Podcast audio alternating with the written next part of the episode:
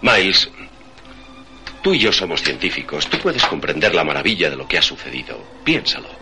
Hace menos de un mes, Santa Mira era como cualquier otro pueblo, con gente llena de problemas. De pronto surge la solución. Semillas vagando por el espacio durante años echan raíces en el campo de un granjero. De las semillas salen unas vainas que tienen el poder de reproducirse a sí mismas con el parecido exacto de cualquier forma de vida. Así es como empezó. De pronto. Vuestros cuerpos nuevos están creciendo ahí. Os están suplantando célula a célula, átomo a átomo, sin el menor dolor. De repente, mientras estáis durmiendo, absorberán vuestros cerebros, vuestros recuerdos y volveréis a nacer en un mundo sin preocupaciones. Donde todos serán iguales. Exactamente. Vaya un mundo. Nosotros no somos los únicos seres que quedan. Os destruirán. Mañana no desearás que lo hagan. Serás uno de nosotros. Quiero a Becky. Mañana sentiré lo mismo. El amor no es necesario ni la emoción. Entonces no tenéis sentimientos, solo el instinto de sobrevivir.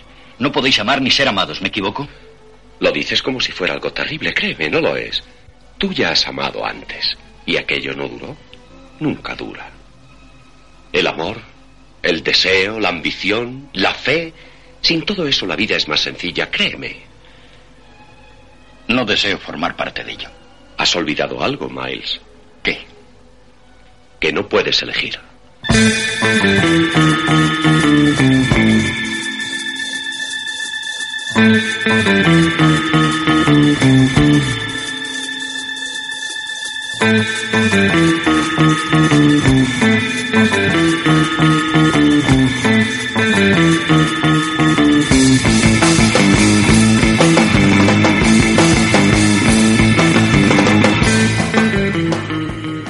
Saludos queridos oyentes Super Freaks y bienvenidos a una nueva edición de Por fin los retronautas, el clásico podcast de los clásicos de la ciencia ficción. ¿Ves Daniel? Estoy desentrenado ya. Bueno, esto es así. Me falta rodaje, hace mucho que no grabamos. Es normal, no pasa nada, no pasa nada. Los clásicos de la ciencia ficción. Los clásicos de la ciencia ficción, este podcast que se graba de mañana, que se graba en una mesa con mantel de hule. Muy bien. De hule para no ensuciar la mesa. ¿eh? Eso es un... rancio Formas, formas que se están perdiendo, los manteles de hule. Los paseos para ir a ver obras. Las vajillas de Duralex. Exacto, en Duralex. Pues Estamos convirtiendo en clásicos ya, pues bueno, elementos de nuestra, de nuestra infancia. En fin. Nuestro último podcast, hace tanto tiempo que lo grabamos, que ya es a su vez un clásico, Miguel. Ya, ya, ya es, ya es un, un clásico, porque además lo último que grabamos fue el podcast en las JPod con Pod Cinema. Es cierto, es cierto, es cierto. Eso fue, después de eso creo que ya no hicimos nada. en alguna medida tiene su origen. El podcast actual, el de hoy, Exacto. tiene su origen ahí, Miguel. Exacto, ese podcast tiene su origen allí porque al fin y al cabo, bueno, pues fue un directo muy agradecido que hicimos con Pod Cinema. Lo único que tuvimos que hablar de películas muy interesantes muy rápido. Algunas se quedaron en el tintero ¿no? El pobre ninja de los ojos azules al final se quedó sin hablar. Pobre ninja. Ninja, queridos amigos, escuchen Pod Cinema, el mejor podcast de cine del mundo mundial. La cuestión es que, bueno, eh, en aquel eh, directo yo hablé muy rápidamente de las películas de los invasores de cuerpos y dije, bueno, este tema hay que aprovecharlo. Aquí hay tema, aquí hay tema porque eh, ha sido uno de los temas clásicos de la ciencia ficción, el de las invasiones ocultas. Las invasiones, las invasiones secretas. Invasiones silenciosas. La invasión silenciosa. Exacto. Y por eso ese va a ser el tema de hoy. Aprovechamos el rebufo, que siempre hay que decir esta palabra, de aquel podcast. Y, y bueno, lo tenemos preparado hace tiempo. Lo que pasa es que, bueno, para nosotros, pues diciembre es un mes que, hay mucho lío porque estamos también metidos en tema del cómic, entonces está el Salón de Hecho, el Salón de Zaragoza, luego vienen las Navidades, mucho las cenas, tenemos que preparar las cenas, mucho lío, mucho lío. Dar de comer a la familia, organizar el servicio. Eso es. Eh, no hemos podido volver a meternos en la escafandra porque hemos ganado unos kilos y nosotros nuestras escafandras son slim fit no, No, no, cabemos en los asientos. No cabemos en los asientos. Entonces, ahora ya por fin, sí, Miguel. nuestros asientos acolchados, estilo imperio. Hemos tomado unas purgas para, para perder un, poquito. Y eso es, queridos amigos. El tema de hoy va a ser las invasiones silenciosas. extraterrestres, criaturas de otras dimensiones, criaturas que ya estaban aquí, no lo sabíamos, que acechan. Y como dijo el erudito eh, paracientífico Charles Ford, somos propiedad de otros entes. Dios mío. Chan, chan.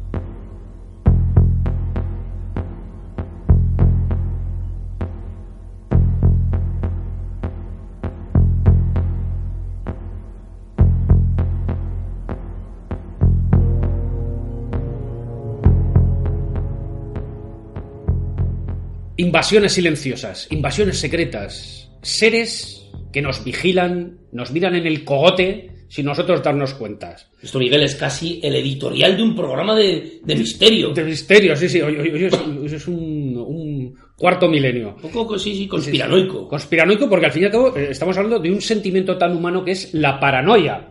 La paranoia, que es... Eh, ¿Quién no ha pensado en algún momento de su vida lo de ¿y si todos fuesen telépatas y me estuviesen leyendo la mente? ¿Y si todos fueran...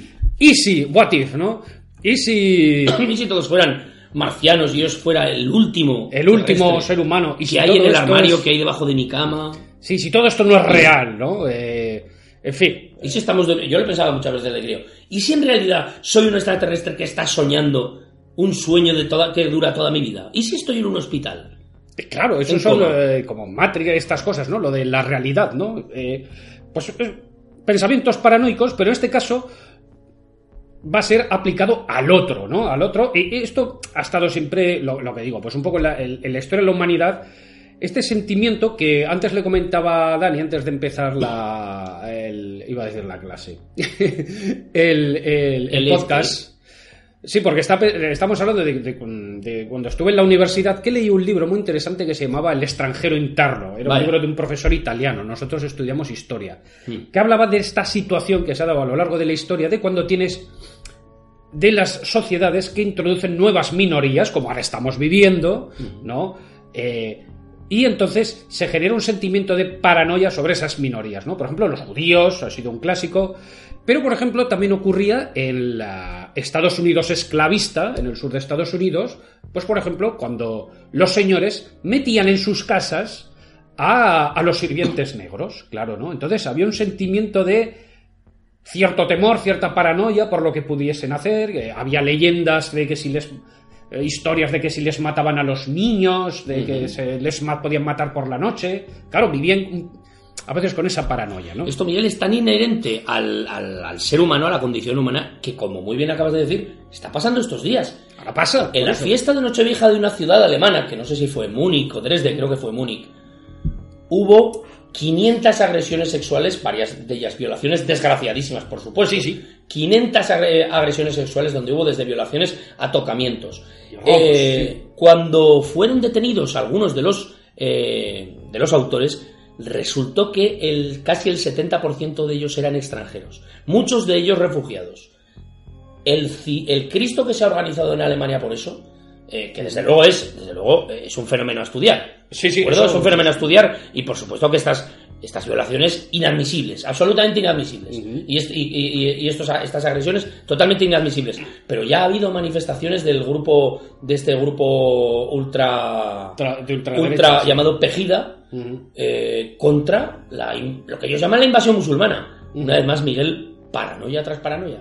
Sí, sin entrar en valoraciones políticas, porque ya sabemos que aquí cada uno tendréis vuestra opinión y este podcast pues no nos dedicamos a eso, pero sí decir que, esto ha sido continuo a lo largo de la historia y ahora lo que toca es esto, ¿no? Eh, pues en este caso con la migración de refugiados sirios, pues también se ha despertado este seguimiento de, paranoia, ¿no? Pues, veíamos, ¿no? ¿Y si entre ellos hay comandos eh, terroristas, ¿no? ¿Y qué van a hacer? ¿No? ¿Tienen un plan oculto? ¿Están organizados entre ellos? Pues bueno, amigos, esto, os he dicho, no es nuevo. Muchas veces hemos hablado del peligro amarillo. Del peligro amarillo, que fue la paranoia que surgió en Estados Unidos respecto a los chinos, ¿no? Los chinos llegaron en masa a Estados Unidos a trabajar, y por cierto, morir trabajando en la construcción del ferrocarril. ¿eh? Trabajar como un chino, ¿no? Y morir eh, los pobres, pues ahí, ahí estaban, ¿no? Y. mm, y, quiero decir, pues eh, se salió, lo hemos comentado a veces, ¿no? Eh, Fumanchu, todos estos sí, sí, libros sí. que hablan de que los villanos eran chinos. Acordad de cuando hablamos de Jack London, que también participó de este sentimiento. Sí, incluso Eh, en, en- en cronologías más avanzadas, recuerda cómo se trataba a los orientales en Tintín, en el Loto Azul. También eran los malos. Claro, los malos pues fueron uno de los clásicos. Esto ya al esto, por, es- supuesto, por supuesto, la Segunda Guerra Mundial y la participación de Japón en el junto con los nazis, pues bueno, esto disparó las alarmas. paró el sentimiento, aunque luego, como luego veremos, eh, los villanos pasarían a ser otros después de la Segunda Guerra Mundial. En fin, vamos a arrancar nuestro viaje, vamos a hacer un pequeño repaso a libros y películas que han podido tratar el tema de una u otra eh, manera. Eh, nos vamos a remontar a, los años 30. 1931, en, en la revista Weird Tales, eh, que al- algunas veces hemos hablado, eh, aparece un relato que se llama The Earth Owners, ¿no? Los propietarios de la Tierra. Y esto participa de una idea que, como he comentado en la introducción del podcast, tenía el erudito paranormal Charles Ford, para que no, no conozcan eh, a este personaje, es un personaje interesante, lo conocerán los amigos del misterio. Fue un personaje que se dedicó a investigar, eh, creo que a finales del 19, principios del 20, la época que vivió, todo lo que podemos llamar expedientes X. El tío revisaba la prensa y buscaba, yo qué sé, lluvias de ranas, o todo, eh, combustiones espontáneas, todos los fenómenos paranormales. Y el tío fue de las primeras personas, el primer Iker Jiménez que existió. Vaya, vaya, vaya. Eh, se dedicó a investigar estos temas y, sacó varios libros. Y en uno de sus libros, que se llamaba Lo, eh, que apareció serializado en la revista Astounding, ¿no? Eh, también conocida para los aficionados de la ciencia ficción, un, po- un poco después, ya en 1934, eh, él proclamaba esta idea de que quizás podíamos ser propiedad de otros seres más ancianos, una idea también quizás un poco Lovecraftiana, o seres extraterrestres que ya hace mucho tiempo que están aquí y que como nosotros seremos, que nos vigilan, que nos controlan y que nosotros somos propiedad de ellos, ¿no? Eh, en este relato que os comentaba, los propietarios de la Tierra, pues eh, aparece, pues eh, el- lo que será el argumento clásico, ¿no? Una Tierra que ya ha sido invadida sin que nosotros nos hayamos dado cuenta y, que estamos siendo manipulados y controlados por aliens. La 1931. conspiración. Bueno, todavía eso, eso arrastra todavía. Ahora, eh, la teoría de que los reptilianos gobiernan el mundo. Sí, claro, sigue otra de vigente, las ideas. Sigue vigente. Es una de las, una de las, conspira, de las conspiraciones clásicas. Esto es, es- Y es- más es- actuales. Exacto, siempre ha estado un poquito ahí. Eh, la primera gran obra que nos vamos a meter de. que un poco usa, usa este tema, ¿no? De, de la paranoia, de, de- de la, de la infiltración, ¿no? Eh, al- alguien nos ataca, es un clásico que es el relato de John W. Campbell Jr., Who Goes There? ¿Quién anda allí? Que conoceréis más vosotros por La Cosa. La cosa. La cosa que se publicó. eh, la cosa, eso, es, es, es más. No llega. No llega libro, ¿no? Es, es más bien un relato largo. ¿eh? Es- no. No es, no, no- Relato largo no o novela muchas- corta, ¿no? O novela corta. Una novela novelilla corta. corta, no, no es muy largo, ¿no? Apareció bajo otro nombre, eh, Don Stewart, publicado en, en agosto de 1938 en la revista Astounding. ¿no? Eh, ¿de, qué va, ¿De qué va este relato? Este relato es, es muy interesante porque como seguro que sois aficionados a, a la película de La Cosa, habréis oído podcast, os habrán hablado un poco y además os habrán comentado que curiosamente la película de Carpenter es mucho más fiel al relato que, Que la original que de la, los años 50. que la de los años 50. Vamos a recordar que hay una película original en Sí. esos años, en los años 50. Hay una de 1951, de blanco y negro. que aquí se llamó en España El Enigma de otro mundo. Eso es. Luego, eh, curiosamente lo comentábamos, ¿no? En, en Wikipedia cita como obra basada eh, en este libro Pánico en el Transiberiano Vaya. de 1972 y sí que es verdad que hay cosas del argumento, hay un ser extraterrestre congelado en un bloque de hielo que luego ataca a los pasajeros, pues toma mucho de este libro. Una película, por cierto, de la Hammer, rodada en España, con participación de actores españoles y de clásicos de la Hammer. Exacto, tenemos a, y Christopher Lee Christopher Lee y, Telly Savalas. y Telly Savalas, el calvo de oro. Pero yo creo que había alguna actriz española tipo... Ah, creo que salió una, una Silvia Tortosa. Silvia o Tortosa. Silvia Tortosa, que fue presentadora del 1, 2, 3. Mira, lo, lo tengo por aquí. Sí, sí. Helga Liné. El Galiné. El Galiné, maravilla, maravilla. el Pero Galiné. Silvia Tortosa, que siempre ha estado buenísima. Muy bien, muy bien, fenómeno. Soy muy fan. Eh, la tercera versión, la más famosa de todas y la más atinada, de 1982, la de John Carpenter, la cosa. Y luego la que se hizo recientemente es 2011, que era como la precuela. Que no- ahora no me acuerdo con, con quién estaba dirigida, de 2011. Sí, yo creo que era un proyecto... Que contaba. Bueno, lo, lo dirigió algún sí, era una propuesta. nórdico. Básicamente, lo que, lo que. Sí, sí, yo creo Era lo que pasó en el nórdico. campamento Lo que pasaba en el campamento nórdico. sueco o noruego, eso, ¿no? Bien, Uno de esos. eh, si alguien cae en este podcast y no ha visto ninguna de estas películas, bien, cabe tan solo mencionar en, en 15 segundos que lo que tienen todas ellas en común, lo que tiene este arco, arco argumental en común es que el enemigo es invisible porque adopta la forma de otros seres humanos. Exacto. Incluso adopta la forma de nuestros propios compañeros a los que previamente, teóricamente, ha eh, eliminado. Sí. Y ese es, queridos amigos, el origen de esta paranoia. ¿Quién es el malo? Mm. ¿Quién ¿Dónde es el está? malo? Claro. ¿Dónde se esconde? En este caso, aquí planteo un poco esta situación de, de Agatha Christie también, ¿no? De. 10 negritos, de estamos en un recinto cerrado, no podemos salir y uno es- alguien es el asesino. Un poco como el Cluedo, ¿no? Aquel. El, el- el juego del El club, juego ¿no? del Cluedo. ¿Quién es el asesino? El. el...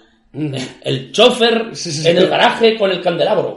Pues bueno, la verdad es que es uh, un relato muy agradecido, muy original, que introduce conceptos muy interesantes.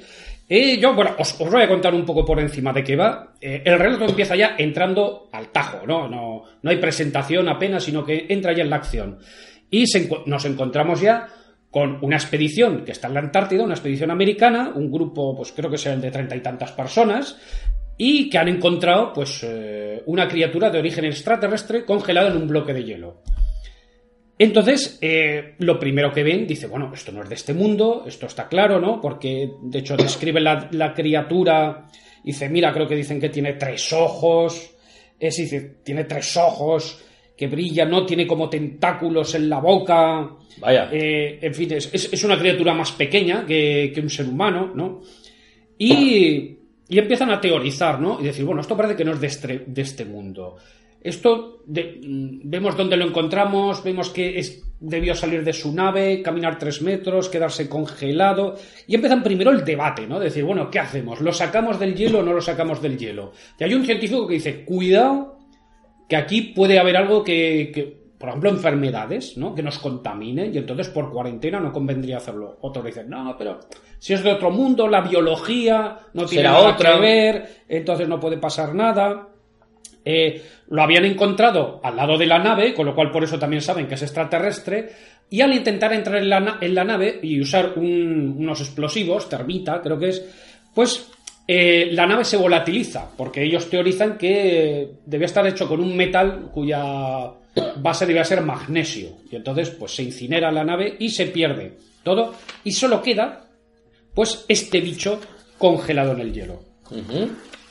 La cuestión eh, es que eso, están en este debate de qué hacer, qué no hacer. Claro, el bicho tiene este aspecto repulsivo, podemos decir.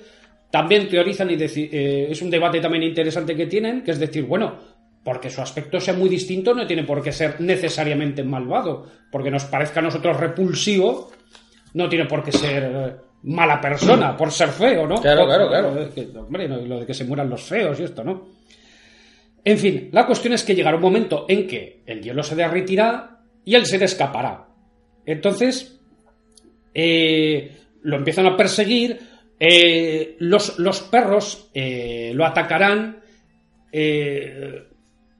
lo, lo intentarán matar, le meten un hachazo, vamos, le dan golpes y al final lo que hacen es electrocutarlo con un cable de alta tensión.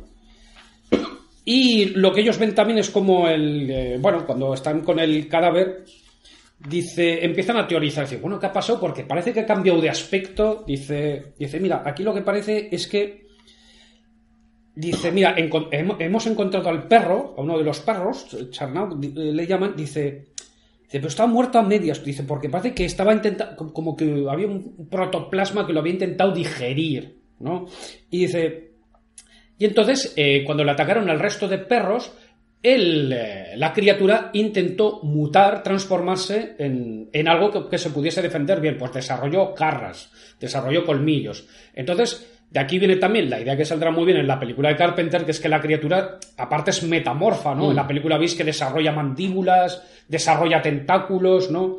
Como que un poco es totalmente multiforme. Ujú. Mm, Bueno, y lo, y lo importante es que puede, la película puede imitar completamente una forma de vida. Claro, ellos lo que ven, dicen, es que tú fíjate, ¿no? Que, que- empieza a imitar las células, ¿no? Ven, que entonces descubren que estaba intentando imitar al perro, ¿no? Y que lo que lo estaba imitando con bastante fidelidad, dice, casi no se podía ni reconocer al microscopio, ¿no? Dice, y entonces empiezan a ver cómo funciona, dice, claro, este kilo, dice, también este bicho también funciona por masa. Dice, por ejemplo, eh, este, este bicho pesa X kilos, ¿no? Mata algo, como que absorbe la masa, dice, entonces se convierte en el perro, dice, y si le sobran unos kilos, se convierte en una persona. Dice, pero claro, como puede imitarlo todo, dice, podría llegar al mar Antártico, convertirse en una foca, o en dos focas, y escapar.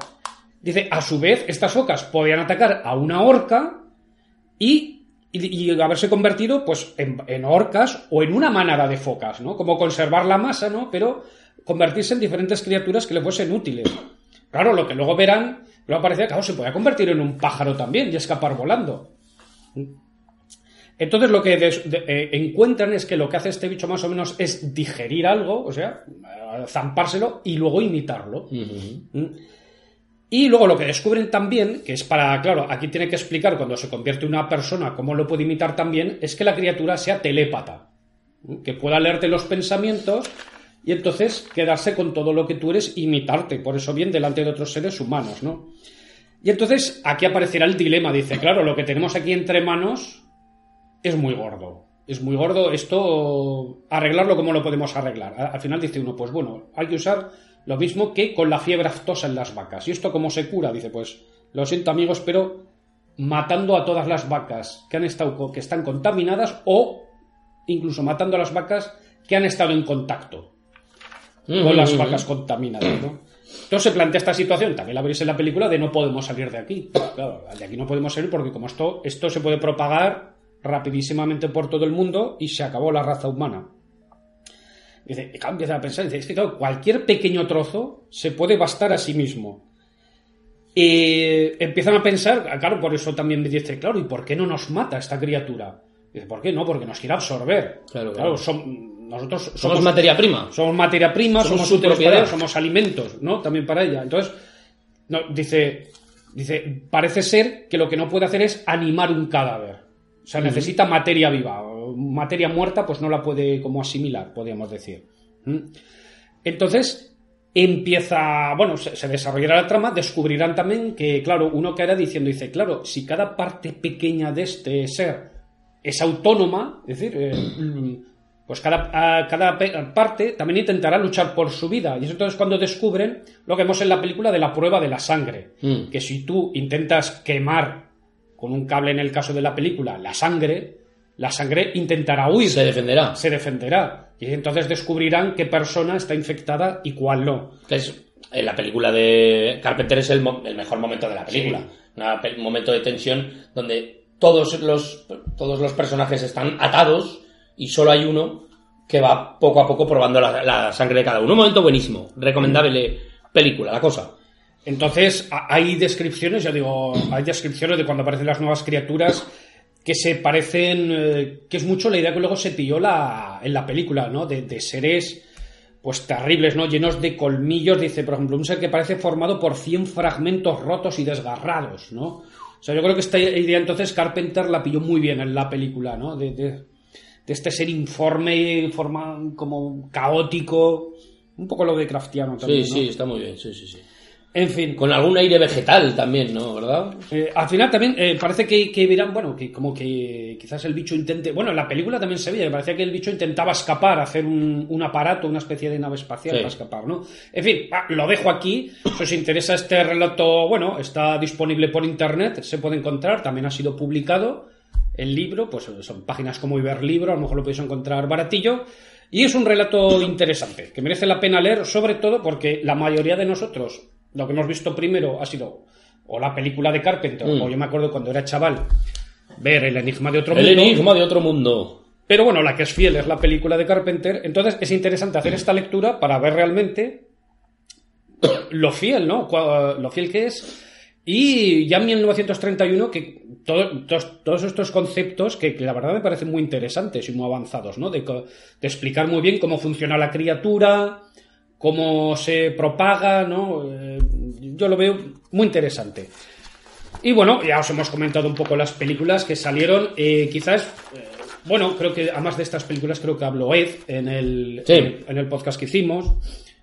La viejuna, la, la del Enigma de Otro Mundo, pues ya sabéis que, bueno, tomó un poco la idea de la expedición en la Antártida y tal, pero realmente no era una criatura multiforme, no era una criatura que tomaba el, el lugar de otras, ¿no? Sino que, que, bueno, que era una especie de Frankenstein. Sí, era una especie de Frankenstein de origen vegetal. Ahí le daban Sí, ahí le daban un origen un, vegetal. un origen vegetal o una serie de características vegetales.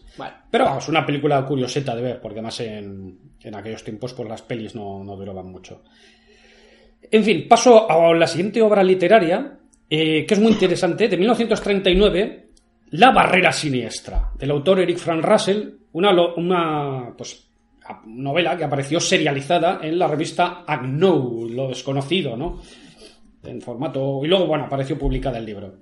El autor, Eric Frank Russell, como hemos dicho, también tomaba estas ideas de Charles Ford, de que somos propiedad, y entonces creó una historia en la que eh, se supone que en donde vivimos nosotros, bueno, hay una serie de criaturas que viven más allá de nuestro campo de visión, en los infrarrojos, ¿no? Entonces, y un poco también lo, becarfi- lo becarfiano, ¿no? Sí, es un poco lo que aparecía que en en Resonator. otros planos, si os sí, acordáis de la sí. peli de Resonator, es decir, bueno, nosotros tenemos una capacidad de percepción limitada, en este caso usan lo que es la vista, ¿no?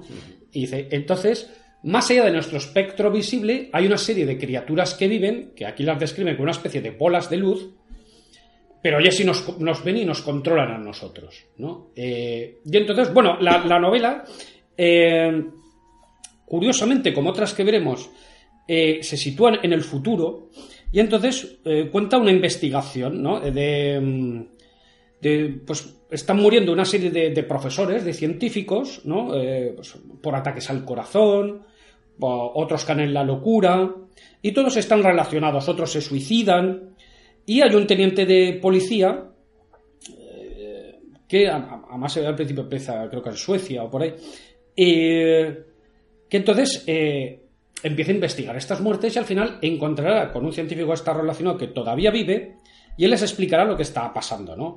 Y él les dirá que, que, eh, donde nuestra visión no llega en el campo de los infrarrojos, al hacer unos experimentos, han encontrado, pues, eh, imagino que os ponéis estas gafas de infrarrojos y de pronto encuentran que hay una especie pues, de esferas por todo el mundo, ¿no? Moviéndose de como de metro y medio. A estas esferas le llaman los bitons. Saben que son seres sensibles y que son medio telepáticos, que pueden leer la, la mente de las personas y que se alimentan de la energía electroquímica de nuestras emociones. Entonces, dice, cuando una de estas criaturas absorbe muy intensamente nuestra energía, lo que provoca es un ataque al corazón, ¿no? Pueden provocar nuestra muerte.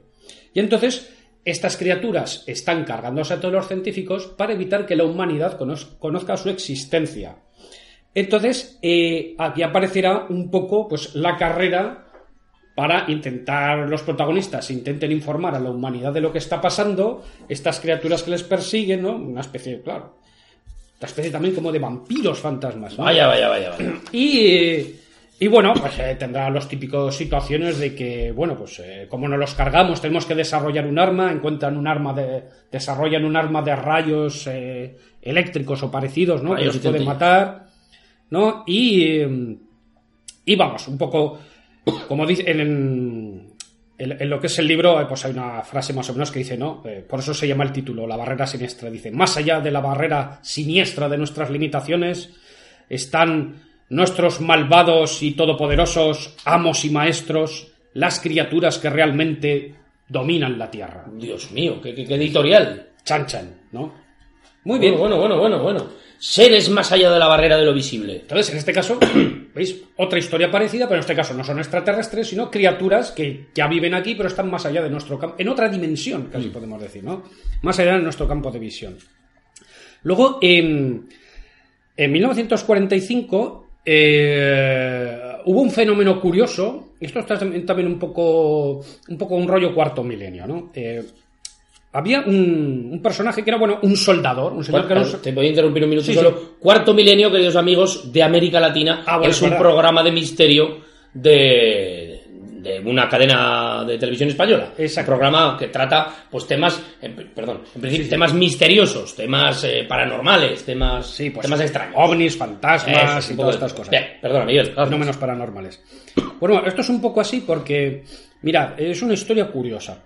Este era un señor que era un soldador de, de Pensilvania, se llamaba Richard Saber, y entonces publicó un relato en la revista, creo que era Amazing Stories, ¿sí? Antes de que estuviese el editor que luego la haría famosa, Campbell. Y este decía, dice que bueno, que mientras estaba soldando en la cadena que trabajaba, ah, oye unas voces. Unas voces que le hablaban al oído y, y decía que eran de unos robots que vivían en el subsuelo de la Tierra. Vaya. Sí.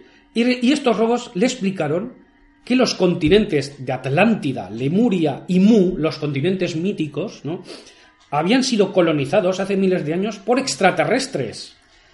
Que lo que hicieron que tenían un problema porque les adjudicaba la radiación solar. ¿no? Eran extraterrestres muy avanzados, pero no conocían el copertone. No conocían la- el, el bronceador, la, la loción, el protector solar. El protector solar. Total, que lo que hicieron primero fue eh, como cavar una red de túneles, ¿no? Por toda la Tierra, y luego al final lo que hicieron fue abandonar la Tierra, dejando sus robots en la Tierra. Y decían que había dos tipos de robots diferentes. Unos que se llamaban a sí mismos los teros, que eran benéficos, hacia y otros malvados que eran los deros, Los deros. terodero, ¿no? Dice, unos sádicos degenerados que nos espían y proyectan pensamientos tormentosos Los cilones. y voces en nuestras mentes. Son los Cylons. Una especie de súcubos, ¿no? Que a veces secuestran gente para comérsela, torturarla. Robots que se comen a gente. Hasta. eh, vamos.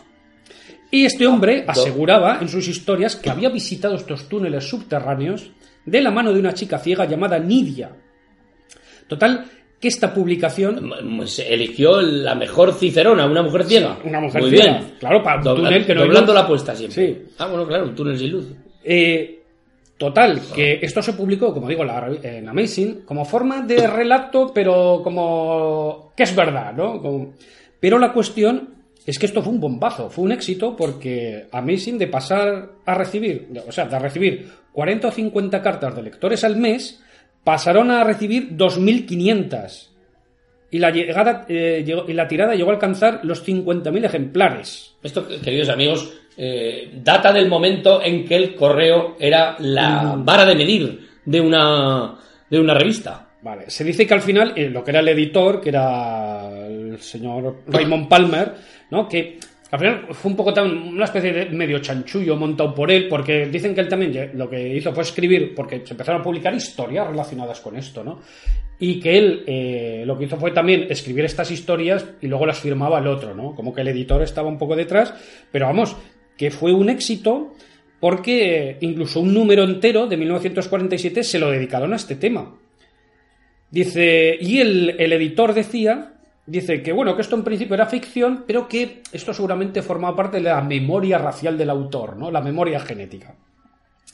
En fin, la cuestión es que se sabe que, bueno, que en 1977 se dice que Saber, eh, o, o que, bueno, eh, o, o el editor, ahora no me acuerdo quién, pero vamos, que se supo que este Saber había estado internado en un hospital psiquiátrico. Bueno, todo apuntaba, todo- las voces Sí. dentro de mi cabeza no suena, no suena bien.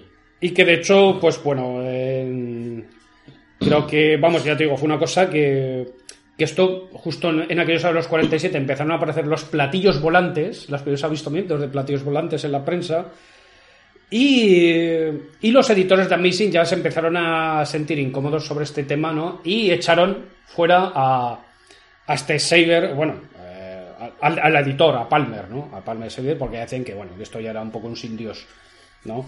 No les... Pero vamos, fue un fenómeno curioso, ¿no? Entre, bueno, la ficción, pero vendida como realidad, ¿no? Como el... ¿Cómo se llamaba esto que hizo Poe? Lo del eh, el globo...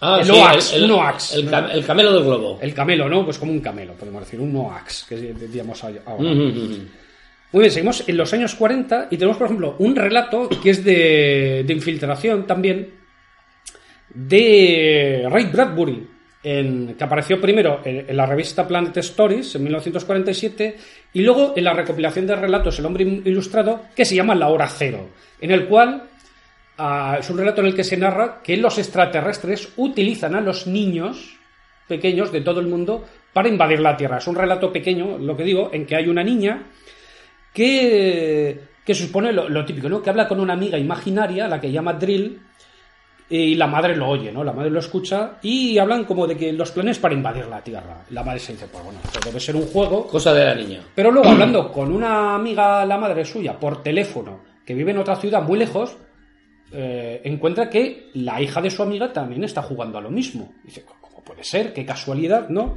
Eh, y poco a poco van viendo que todos los niños menores de 10 años están hablando de que están hablando de lo mismo, jugando al mismo juego de la invasión, que ellos llaman la invasión, y dicen que, que esto va, en con- va- va a comenzar a las 5 en punto.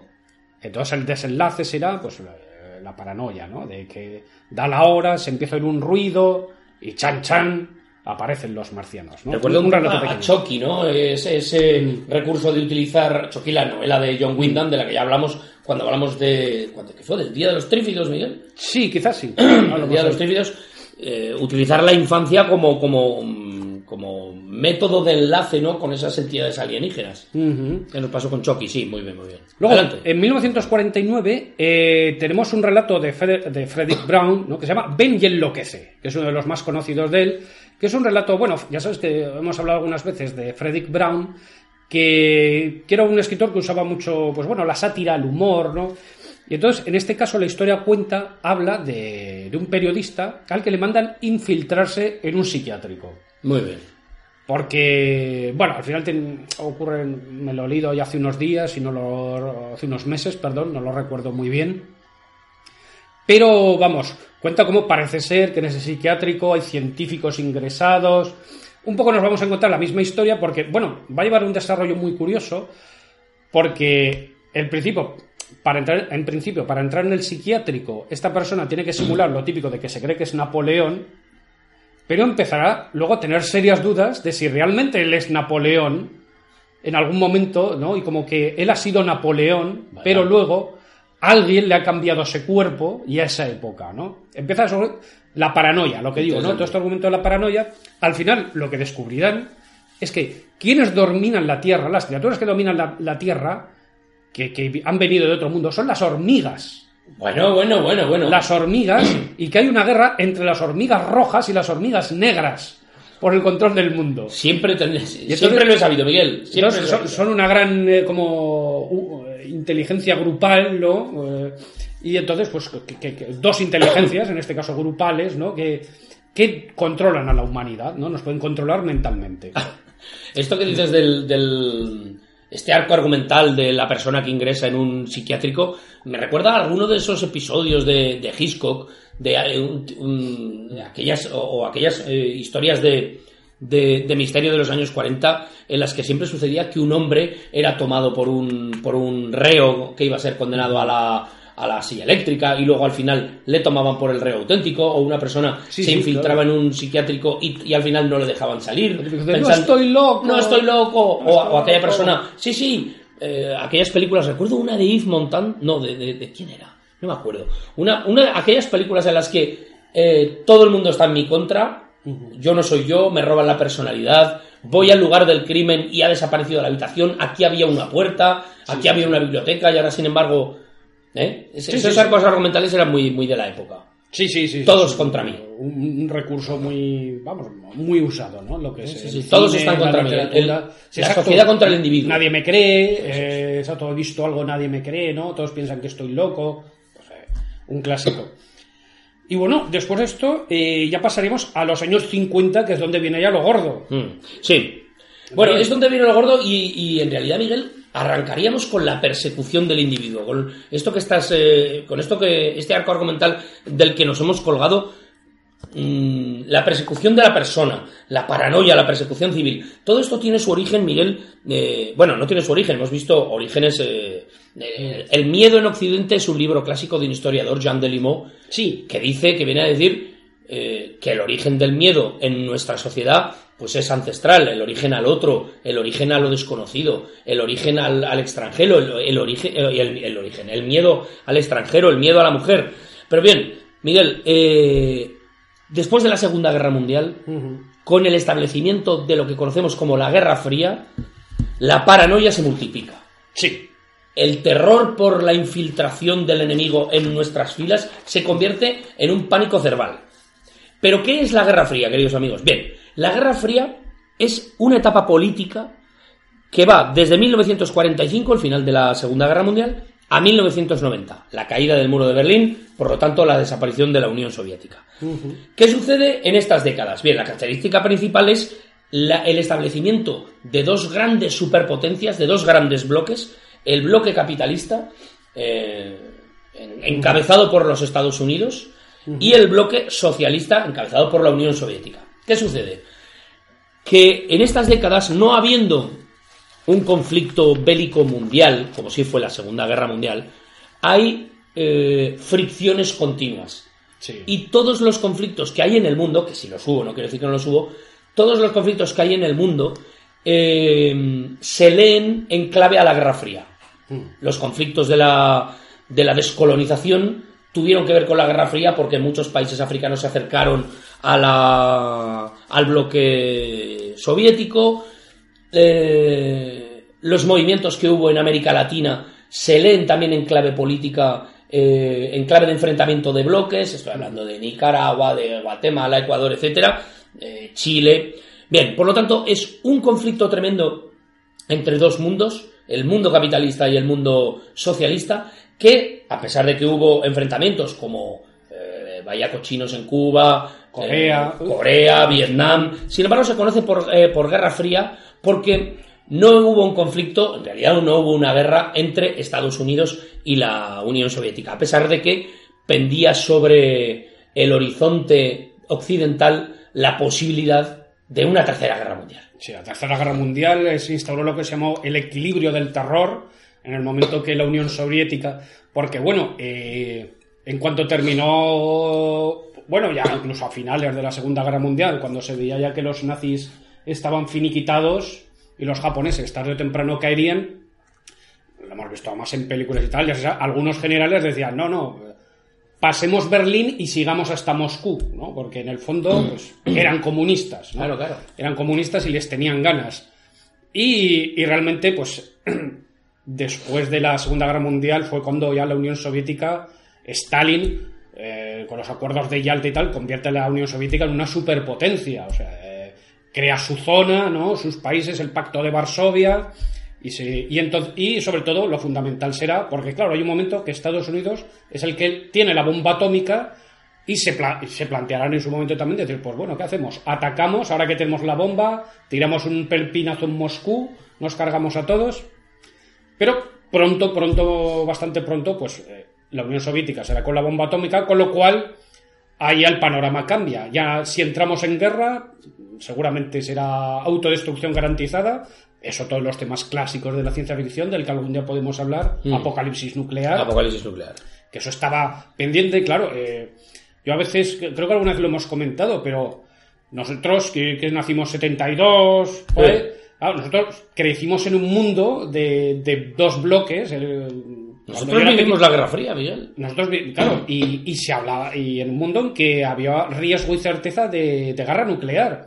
Y de hecho yo me acuerdo de cuando salió de los primeros suplementos dominicales que sacó el periódico de nuestra tierra, el Heraldo de Aragón, Me acuerdo de un artículo perfectamente que era que decía, ¿qué ocurriría en Zaragoza si cayese una bomba atómica? Claro, porque hay que Como la de Hiroshima, ¿no? que en, en- Zaragoza había una base militar americana. Claro, aquí nosotros tenemos- teníamos una base de la OTAN, con lo cual podemos ser un objetivo perfectamente.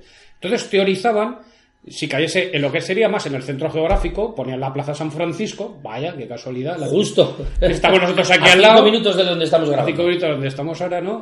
Y salía pues un diagrama que decía, bueno, a tanta distancia, todos muertos, a tanta distancia, quemaduras y muerte, a tanta distancia, radiación, ¿no? Y un poco, y pues para explicarlo, ¿no? Cómo Ese sería, era- y esto es- eran los años 70. Ese era un debate, era un debate que estaba en la calle, que estaba en los colegios. En la Nosotros televisión y, como os he dicho, Eso. pues en la ciencia ficción y muchas películas sobre pues el tema de apocalipsis nuclear, dramas postnucleares. Una película eh, en los años 80 que se ha olvidado y que yo algún día quiero recuperar que se llamaba El día después. Así es verdad. Y en realidad esa película... docudrama. Sí, sí, un docudrama sobre qué pasaría si cae una bomba nuclear en Estados Unidos y aparte de la de- obvia destrucción, qué sucede sobre todo con, con la radiación. ¿Cuáles son los efectos de la radiación sobre el ser humano? supervivientes, ¿qué Supervivientes, se nos cae el pelo, se nos caen los dientes, nos pasan no sé cuantísimas cosas. Y eso era un, un debate que existía. Bien, eh, por lo tanto, Miguel, la carrera militar, eh, centrada sobre todo en, en la carrera armamentística nuclear, es uno de los elementos vitales de esta rivalidad política que hay entre los dos bloques, el capitalista y el socialista. Pero hay más, la carrera espacial. ¿De acuerdo? Tanto la URSS como que comenzó lanzando el primer satélite, el Sí, Sputnik, y puso en el espacio al primer hombre, Yuri Gagarin, pero Estados Unidos acabó imponiéndose tras el envío de la misión Apolo 11 a la Luna en el 69. Bien, estas décadas son un- una carrera continua de los dos bloques por, eh, por conseguir la supremacía militar y espacial. Pero también había competencia deportiva extraordinaria en las Olimpiadas. Guerra sucia de espías. La CIA, la KGB, los años 60 son los años de las películas de espionaje. James Bond nace allí. Con Sí. eh, al- al- al- a la luz de las, de las novelas de, de Víctor Fleming. Y por fin, finalmente, Miguel, paranoia y persecución civil reales, Exacto. como vimos en el, durante el macartismo. Bien, Exacto, la caza de brujas de caza McCarthy. de brujas de McCarthy. de la Una que- persecución política, eh, la caza de brujas. Muy conocida por, por, por Hollywood, sobre todo Sí. por directores, actores. Bueno, pues fíjate, ¿Es usted comunista ¿Es o lo ha sido alguna vez? ¿No? Eh, Raymond McCarthy, Joseph Raymond McCarthy fue un senador republicano estadounidense de- por el estado de Wisconsin que en 10 años, durante sus 10 años de, en el Senado, bien, eh, favoreció una persecución política, una persecución de comunistas Sí, sí. dentro de las filas de los estadounidenses, dentro de los Estados Unidos. Lo que perseguía era buscar a los comunistas. Bueno, los años 40, mediados de los años 40, fue una época en la que no reconoceríamos los años 40 en Estados Unidos. En Estados Unidos había socialistas, había comunistas. Alan Ginsberg, Sindicatos. eh, sí. Jackson Pollock, sindicatos fortísimos, gente del, gente del cine, gente de la literatura, Dashiell Hammett, eh, gente del mm, Jackson Pollock que era un pintor, había gente que se consideraba socialista, que se considera- consideraba comunista. Sí, Todo había, eso un fue erradicado. había un partido comunista Sí, sí, sí. de Estados Unidos. Todo eso fue erradicado y, es en este momento cuando, fruto de esas eh, investigaciones, pues bueno, la gente se... em, eh, los actores, los guionistas, se delataban los unos a los otros. Uno de los que salió peor parado fue Elia Kazan. Sí, ¿Mm? Elia Kazan, Charlie Chaplin se tuvo que ir también. No, perdón, Elia Kazan fue uno de los delatores. Delato- es verdad, Discúlpame. los delatores, sí. Charlie Chaplin, Bertolt Brecht, Orson Welles, Dashiell Hammett. Esos fueron algunos de los autores que fueron, que fueron de los autores o, o actores que fueron investigados. ¿Qué hitos hay en, este, en el momento? Bueno, la crisis de Berlín, tras la Segunda Guerra Mundial se divide Europa en zonas de influencia. Berlín es dividido en dos por un muro. La, la guerra de Corea, entre el 50 y el 53. La crisis de los misiles en Cuba, llamada la invasión de Bahía de Cochinos. La guerra de Vietnam. Bien, Todas estas décadas, Miguel, son décadas convulsas, donde no hay un conflicto bélico real entre los dos bloques, sino una continua paranoia y una búsqueda eh, del enemigo dentro de nuestras filas. También, también lo hubo en la URSS. Los Sí, Gulag, sí, claro, eh, los, eh, los- Solzhenitsyn. los, los juicios de Stalin, eh, sobre todo en la época stalinista, fue también, Stalin era pura paranoia también, ¿no? Stalin era un, un paranoico de manual y por eso se cargaba tanta gente, porque tenía miedo de, de todo el mundo, pensaba que todo el mundo le estaba haciendo la cama y por eso de ahí esos juicios, esas purgas, ¿no? Por, por pura paranoia. Ahí está eh, ese autor, eh, ese escritor Solzhenitsyn, autor de de Archipiélago Gulag, Archipiélago Gulag. que es la novela seguramente que mejor ha retratado aquella, aquella época. Pues bien, Miguel, la paranoia y el miedo al, al- a lo más próximo, al más cercano, al que tienes al lado, a tu vecino. Exacto. ¿Y de qué más obras podemos, de qué obras podemos Pues hablar mira, a partir de este momento? Ahora, ahora vamos a entrar en, en algunas de las más interesantes, ¿no? Y a mí, mi, mi favorita de las que me he leído y sobre este tema, eh, yo creo que es la obra de Los amos de títeres de Heinlein. Eh, Heinlein, el gran clásico de la ciencia ficción, se publica en 1951, eh, serializada en, la, en Galaxy, la revista Galaxy, eh, entre septiembre y noviembre del 51. Eh, se publicó también en España eh, con el título de creo de Titán invade la Tierra. Aquí le cambiaron el título. ¿De qué va esto? Pues bueno, es una novela eh, muy divertida, muy pulp, ideal para, para una adaptación al cine porque tiene un ritmo muy rápido, es una historia de agentes secretos, de alienígenas infiltrados. ¿De qué año es, Miguel? Perdóname. de 1951. Ajá, ajá, fíjate. Eh, creo que se hizo una película en los años 90, pero que pasó sin pena ni gloria y fue un directo a vídeo. Mm. Pero vamos, ¿de qué va esto? Pues esto se sitúa en el futuro, en el futuro, en 2007, en el que nos encontramos al protagonista, que es un agente de servicio secreto muy al estilo de, pues bueno, del, del rollo detective privado clásico, ¿no? Un Mike Hammer, un, Sí, un poco Harper un, un, un poco vividor, durete, tal, ¿no? Eh, personaje de una novela de Dashiell Hammett, ¿no? Sí, está narrado en primera persona y entonces el tío va contando sus impresiones, que si las chavalas, que si tal, ¿no? Que si me tomo unos whiskies. No esperaba yo que una, aquella visita me reportara... Se hace llamar, eh, bueno, en principio sabemos que se llama Sam, pero porque el jefe, al que él llama el patrón, le dice, bueno, nos vamos de vacaciones, nos vamos de visión. Dice, ¿ahora cómo me llamo? Sam. Y el apellido tal, ¿no? Tú, dice, pues bueno, eh, yo voy a ser, no sé si tu padre, tu tío, y luego saldrá la gente, ahora no me acuerdo cómo se llama, luego os lo diré, eh, que bueno, luego va a ser la chica, ¿no? Vamos a tener este trío un poco protagonista, pues eh, con mucho cachondeo también. Eso, es una novela que tiene mucho cachondeo también, ¿no? Mucha acción y mucho cachondeo. Y este trío, pues son el, el jefe y los dos agentes secretos que van a investigar porque dicen que en una zona de Estados Unidos ha aterrizado un platillo volante, han enviado a unos agentes, eh, varios agentes que, que no han comunicado nada, no se sabe nada. Entonces, se encuentran que, eh, que curiosamente, pues cuando van a mirar dónde está este platillo volante, se, aparecen los dos típicos rednecks paletos que dicen que se lo enseñan, lo ven y dicen, bueno, esto es un fake, ¿no? Esto es una cosa de hojalata, esto no es de verdad. Dice, pero claro, seguimos teniendo el problema de que han desaparecido seis hombres. Y entonces, eh, la, la protagonista, la chica agente secreto, que suponemos que es una jamelga, dice, aquí hay algo que no funciona. ¿Por qué? ¿Por qué he pasado delante de estos tíos y ni me han mirado el culo? Ops. Dice, entonces, estos o son eunucos o algo raro pasa. Algo aquí, pasa. Eh, total, que dicen que, bueno, dice, pues vamos a ir a la emisora de aquí de la ciudad, ¿no? A ver qué pasa. Y ya se encuentran ahí con que algo está pasando, ¿no? Está hablando con el director y de pronto el jefe dice, Sam, mátale, ¿no? Como que algo va a pasar, ¿no? Una pelea y durante la pelea, eh, al tocar el protagonista la espalda del, de, este, de este personaje, ¿no? Del director, nota algo, dice. Parece que tiene una especie de chepa. Dios mío. Eh, En la, en la- dice, no, tiene algo blando, ondulante, una joroba. Dice, y, que se mueve, ¿no? Algo que se mueve, ¿no? De- debajo de la ropa. Total, que lo que descubren es que lo que tiene eh, es una especie de, de bicho, una sanguijuela, como pegada en la espalda, ¿no? Pegada en la espalda, en la columna vertebral. Y, una, y te dices, ¿qué es esto? Una especie de parásito extraterrestre.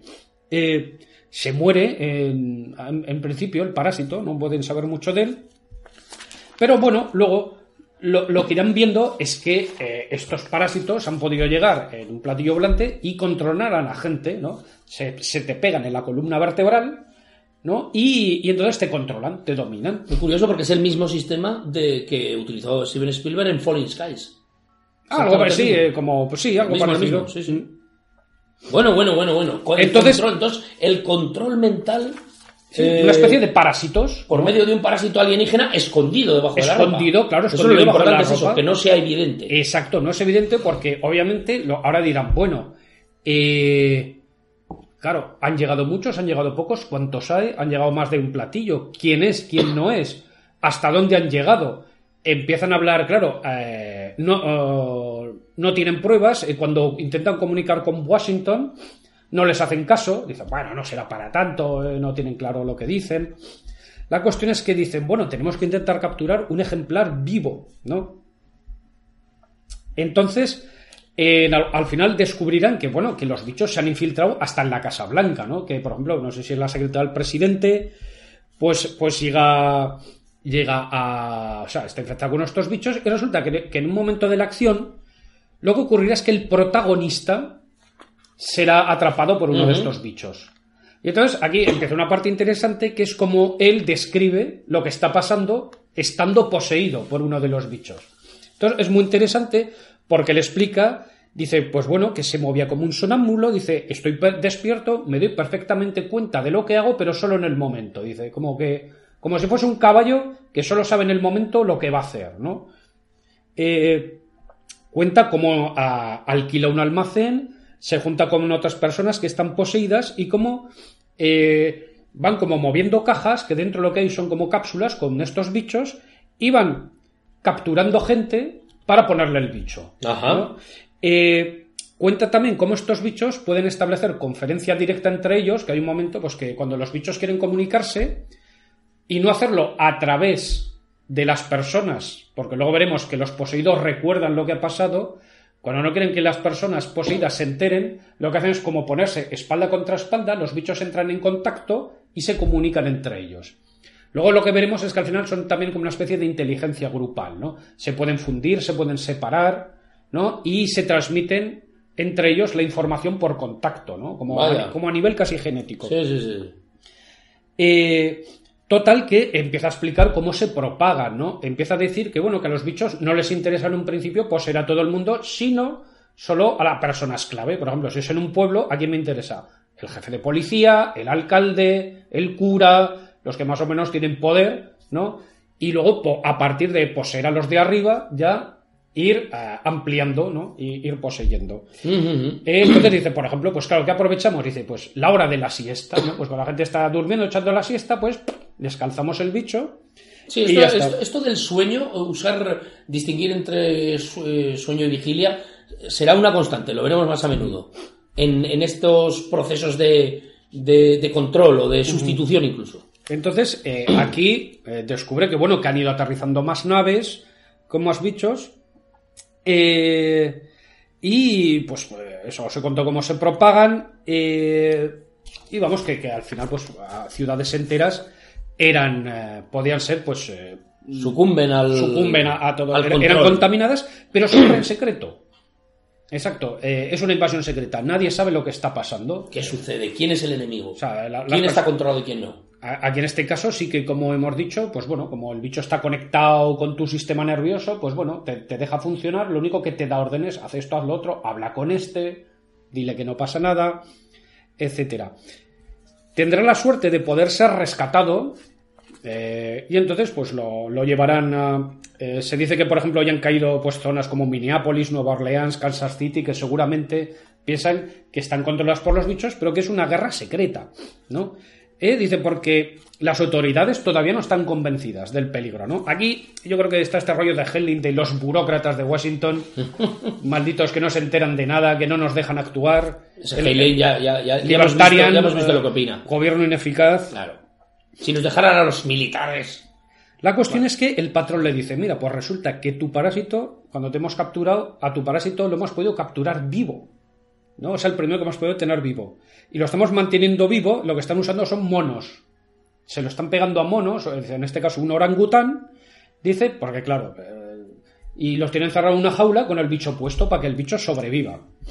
Eh, Bueno, eso. una cosa interesante, eh, como detalle, es que estos parásitos no cuidan mucho de sus soportes, ¿no? Por ejemplo, él explica, dice que, por ejemplo, dice, claro, no están muy pendientes de las necesidades físicas o higiénicas de las personas. Dice, por ejemplo, solo había comido cada dos o tres días. Eh, no había tomado ni un solo baño. Eh, había llevado los- había llevado siempre puestos los zapatos, no me los había quitado ni para dormir, ¿no? Porque el bicho, pues, no le importaban esas cosas, ¿no? La higiene, tal, sino lo justo para mantener las apariencias. Dice, lo justo, pues, para vestirme, parecer que todo estaba bien, pero las necesidades físicas, el, parásito no estaba pendiente de estas, ¿no?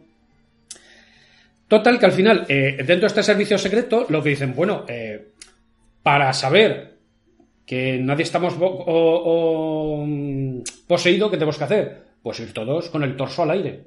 Ah, Claro, Claro, lo que tenemos que hacer es, es no ir desde- Evidenciar- entonces cuentan que no somos- aquí eh, venimos un momento muy camp podemos decir no que pues hace descripciones pues de los cuarteles y tal en el que todo el mundo pues va pues con pantalones cortos eh, camiseta- Bueno, como con la menor ropa y las espaldas desnudas no dice hay un decreto espaldas desnudas. La cuestión es que bueno tenemos un bicho vivo.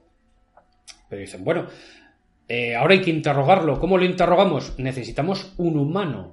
Y ningún humano, salvo tú, ha sobrevivido eh, después de estar con un bicho, porque cuando le quitamos el bicho, el humano muere, por lo que sea. Eh, total que este tío dice, entonces, ¿qué quieres hacer? ¿Ponérmelo a mí otra vez en la espalda? Paso. Paso porque lo paso muy mal, estoy traumatizado, yo lo que quiero es matar a este bicho, Claro. porque esto ha sido como una violación mental. Dice, dimito, que dimito. Entonces el patrón, que es muy hijo de puta, ¿no? Se ve que es un personaje muy cabrón, estaba muy gracioso, lo que dice, vale, no, tranquilo, no pasa nada, que tenemos otro voluntario. ¿Quién es el otro voluntario? La chica. la- La chica, ¿no? Vaya. Eh, nuestro héroe di- dirá, mira que eres cabrón, hijo puta, porque claro, ya me, ya me pones entre la espalda y la pared, o dejo que esta que como soy un caballero, como soy un, un señor, señor, soy un héroe, ¿no? Pues pollo, pollo, venga, yo lo hago. Total, que aquí empeza- empezará un episodio interesante que es el interrogatorio, ¿no? Que, pues, otra vez él en primera persona nos dirá, pues bueno, me lo- algo me tocó muy cuello, me desvanecí, ¿no? Y luego, pues, dice, algo me preguntaba dice, pues, eh, ¿quiénes sois? Dice, somos el pueblo, ¿no? Se hacen llamar, ¿no? Dice, Dice, os hemos estudiado, conocemos vuestras costumbres. eh, y como en otra de estas situaciones, como veremos a lo mejor también en invasores de cuerpo y demás, dice, ellos dicen, no, no, prometemos a la, a la raza humana que si os rendís, dice, vamos, nosotros nos encargaremos de todo y viviréis felices. Pues nosotros sabemos qué hacer. ¿no? Entonces, dejadnos a nosotros, ¿no?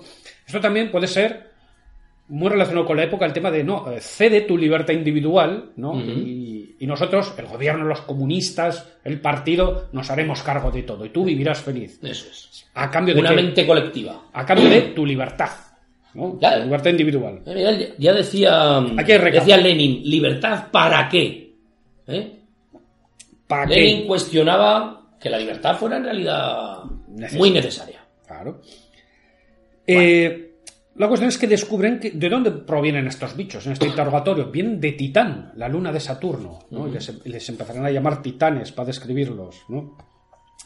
Eh, le quitan el bicho y él, él te dice, vale, por una cosa que le dice, bueno, a mí me haces esto del bicho, pero luego me prometes que yo lo mato. no, el bicho muere, lo dejas a mí. no se lo puede, no lo puede matar.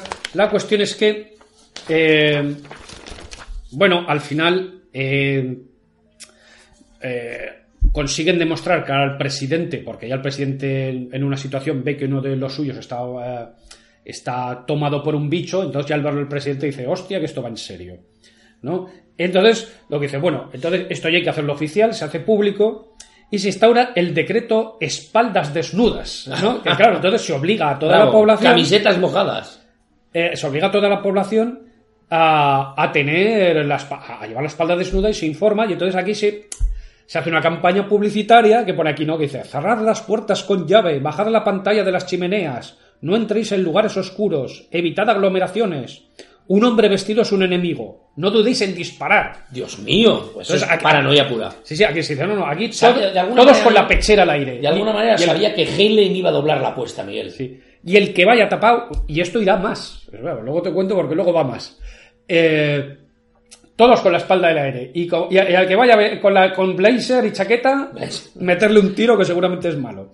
Topless bueno. Eh, dicen que, es, pues, que se divide el país en secciones, que la gente empieza a circular en trajes de baño por la calle, ¿no? Eh, pero claro, ¿Qué opinará en Nebraska? Dice, las zonas infectadas, dice, no oyeron nuestros avisos, ¿no? Esto, todo está... ¿Por qué? Porque todos los medios ya estaban controlados. O sea, aunque hubiese humanos sin poseer, los, los titanes, los, de- los habitantes de Titán, ya habían tomado el control de los medios, la radio y tal, y tenían pues como todo en una burbuja, ¿no? Ahí seguía la, la cosa como si nada. El gobierno plantea una operación de choque, mandar unos comandos y tal, pero resulta ser un rechazo porque han infravalorado la cantidad de extraterrestres que había. Al final resulta que hay muchos más de los que realmente piensan. ¿no? Entonces la, la primera operación contra ellos fracasa. Como veis, en la novela ocurren montones de cosas todo el rato. ¿eh? Aquí a lo mejor no voy ni por la mitad. Eh, bueno, aquí este hombre pues también participa en la operación de choque, tiene sus aventuras, etcétera, ¿no? empiezan a decir que, bueno, empiezan a descubrir cómo es que se reproducen y que dicen pues que en dos semanas estos bichos pueden llegar a ser millones, ¿no? Miles de millones, ¿no? Eh, Es interesante porque siempre hay un recuento. También en la, en la cosa, en la película de Carpenter, hacen un, un recuento de- estadístico que dice, bueno, en 24 horas serán no sé cuántos, en, en dos días se hará con todo el continente americano, en una semana la Tierra será suya. Es interesante eso. Eh, hay, hay un momento, un pequeño de- reposo del guerrero, en el que la pareja se casa, ¿no? Se casan, bueno, se enamoran, tal, hay roce, y dicen, y al final, pues como está, la, dice, pues bueno, pues vamos a casarnos, y a, a modo de, de luna de miel, pues se van a una cabaña en la montaña, ¿no? Están ahí tranquilitos, pero pronto encuentra con que pues, su señora viene del campo, entra a la casa con la mirada rara y resulta que tiene un bicho pegado. La mujer, que es agente secreto, le intenta matar. ¿no? Él, claro, tiene que intentar defenderse sin hacer daño a la mujer. ¿Dónde lo habrá cogido? Y resulta que, que el bicho, lo, lo que había hecho también, luego hace es eh, pegarse a un perro. Con lo cual, otra cosa que descubren que es un problema es que, claro, los bichos no solo van a por los humanos, sino que se pueden quedar pegados a un animal. Hombre, este, un perro, un, gato no, que es muy pequeño, ¿no? Pero un lobo, un oso, grandes. Y, claro, y de ahí pasar a un ser humano, ¿no? Con lo cual es otro peligro añadido. Y también descubrirán eh, que, que no, no hace falta que se pongan en el cuello o en la nuca para controlarte, sino que con que alcancen con algún pseudópodo, ¿no? O algún tentáculo, la columna vertebral, o sea, con lo cual pueden estar pegados en, en una pernera, por ejemplo, ¿no? una pierna. En una pierna, ¿no? Y desde otra parte acceder a tu sistema nervioso. Con lo cual eso va a ser un problema añadido, ¿no? O sea, lo que decimos, Helen dobla la apuesta. Me hace gracia un momento porque estaba, cuando repaso las notas, habla de tres titanes que han capturado que se llaman George, Paul y John. Y he pensado en los tres Beatles. Los Beatles. George Harrison, Paul McCartney y John Lennon. Lo que pasa es que esto es de antes de los Beatles. ¿Dónde está Ringo? ¿Dónde está Ringo, no? Pero esto, esto claro, esto es de- del 51. Por lo primero que pensé, hostia, se estará riendo de los Beatles. Pero digo, no, que es de antes. Con lo cual, claro, lo que os he dicho, cuando descubren que, que los bichos pueden estar también metidos en los pantalones, pues amigos, fuera pantalones. Fuera pantalones. Hay que ir sin pantalones. Con lo cual, eh, habrá que sacar un nuevo decreto en que, como se dice aquí, dice, pues eh, todos aceptarán el traje de Adán. ¿no? Tendrán que ir todos en gallumbos, Esto, en Miguel, bikini. Esto es un sin Dios. ¿Cuánto mejor no sería unas polainas para proteger las perneras de cualquier invasor? Pero, Eh, Miguel, la claro, desnudez. se empiezan a, a mat- se empiezan a matar a pobres perricos por paranoia, porque pueden ser posibles transmisores, ¿no? De que si ves un perro suelto, la gente, pues meterle un tiro, ¿no? También descubren que hay colaboracionistas, o sea, que hay hombres que no están poseídos o mujeres, pero colaboran con los invasores. Quinta columnistas. Quinta columnista, dice, claro, estos bichos cuando te poseen, como pueden acceder a tu psique, pueden saber también qué tipo de persona eres. Y si descubren que eres un rufián y un cobarde pecador, Pardy. pues pueden decidir dejarte suelto a cambio de que colabores con ellos, ¿no? O sea, todo se va liando mucho, pero la cuestión es que dice, empieza aquí, ¿no? Dice, claro, hay una guerra sorda y silenciosa. Dicen que las batallas se perdían antes de que nosotros supiésemos que se habían entablado, ¿no? La guerra silenciosa, lo que hemos dicho, rollo guerra fría. Dice, el país está bajo un reinado del terror. El amigo podía matar al amigo, la esposa denunciar al marido. Eh, esto es todo lo que hemos estado hablando antes, ¿no? Dice, también se empiezan a plantear, dice, claro, habrán invadido todo el mundo, habrán invadido la Unión Soviética. Estos bichos, no, no sabemos nada, porque claro, el contacto era limitado. Eh, la colaboración entre países no era muy buena tampoco. Bueno, bueno. Eh, la cuestión es que, bueno, yo tampoco voy a desvelar mucho más. No, no, no, que la trama, yo creo que, porque luego pasan muchas cosas más, ¿no? Pues van descubriendo de dónde viene todo esto. Tendrás que, tendrán que descubrir una manera de combatir a los titanes, que ya están muy extendidos, porque por los medios normales, por el choque militar, claro, se plantean el tema de un bombardeo atómico de las zonas contaminadas. Pero dicen, claro, no nos podemos cargar a toda la población. En fin, ¿cómo saldrán de esta? Pues aquí os lo dejo para que lo leáis vosotros. El libro Amos de Títeres o Titán invade la Tierra Amos de de- Robert. Heinlein. Entonces esto de Amos de Títeres me recuerda eh, a, uno de los personajes clásicos de, de un villano clásico de los Cuatro Fantásticos de, de Marvel en los años 60. El maestro de los títeres, ¿no? El Master of, of Sí, Puppets, el el de- titiritero, El eh. ¿Te acuerdas que tenía una, una especie de arcilla atómica? Sí, una arcilla radiactiva. radiactiva, y cuando creaba un muñeco, de, un muñeco imitando la efigie de alguien, este también se comportaba como él quería. Sí, sí, exacto, lo controlaba, lo manipulaba, que ocurrió eso, sobre todo en los cuatro fantásticos. Y fíjate, más personajes de Marvel que tienen que ver con esto, Miguel. El Fantasma Rojo. Fantasma rojo. Fantasma Rojo también era, fíjate qué curioso y qué, y qué, y qué, mm, qué propio de la Guerra Fría. Un personaje que se llama el Fantasma Rojo que controla a, a tres simios. Un chimpancé, un gorila y un orangután por medio de un sistema... Como telepático, de un ¿no? sistema telepático, sí, pero que tiene su origen en la, en la electrónica, en un, en un sistema mecánico. Y aún más, Miguel, los Skrulls. Los Skrulls, es verdad, es el ejemplo de canon, podemos decir, en el cómic de invasión secreta, los Skrulls. Fíjate, y ya nada más arrancar Los Cuatro Fantásticos, uno de, las, de los grandes clásicos del TVO de ciencia ficción, TVO superhéroes, Que esto, en el ámbito de la ciencia que esto arranca en el 61, creo así. ¿no? todavía dibujado por Jack Kirby. Eh, Dibujado por Jack Kirby, guion de Stan Lee, de las primeras historias que aparecen. Primeras historias, nada más los. Skrulls, que para que no sepa quiénes son, es una raza alienígena mm, que puede mm, transformarse en lo que quieran, y en este caso, pues en, en otras personas, y suplantarlas. Y lo primero que hacen es suplantar a los Cuatro Fantásticos Claro. para conquistar el mundo. Exacto. Y acaban siendo vacas. Acaban siendo vacas, eso es Eso una da, historia. da mucho juego. Pero bueno, exacto, sí, sí, los Skrulls, muy bien. Más temas, Miguel. Pues mira, ahora vamos a pasar a una peli, porque ahora van a empezar a llegar películas también. Eh, 1953, Invasores de Marte. Bueno, Invaders from Mars, uno de los grandes clásicos de la ciencia ficción, una película que es mala de solemnidad, Mala de podemos decir, es mala, pero, pero bueno, divertida.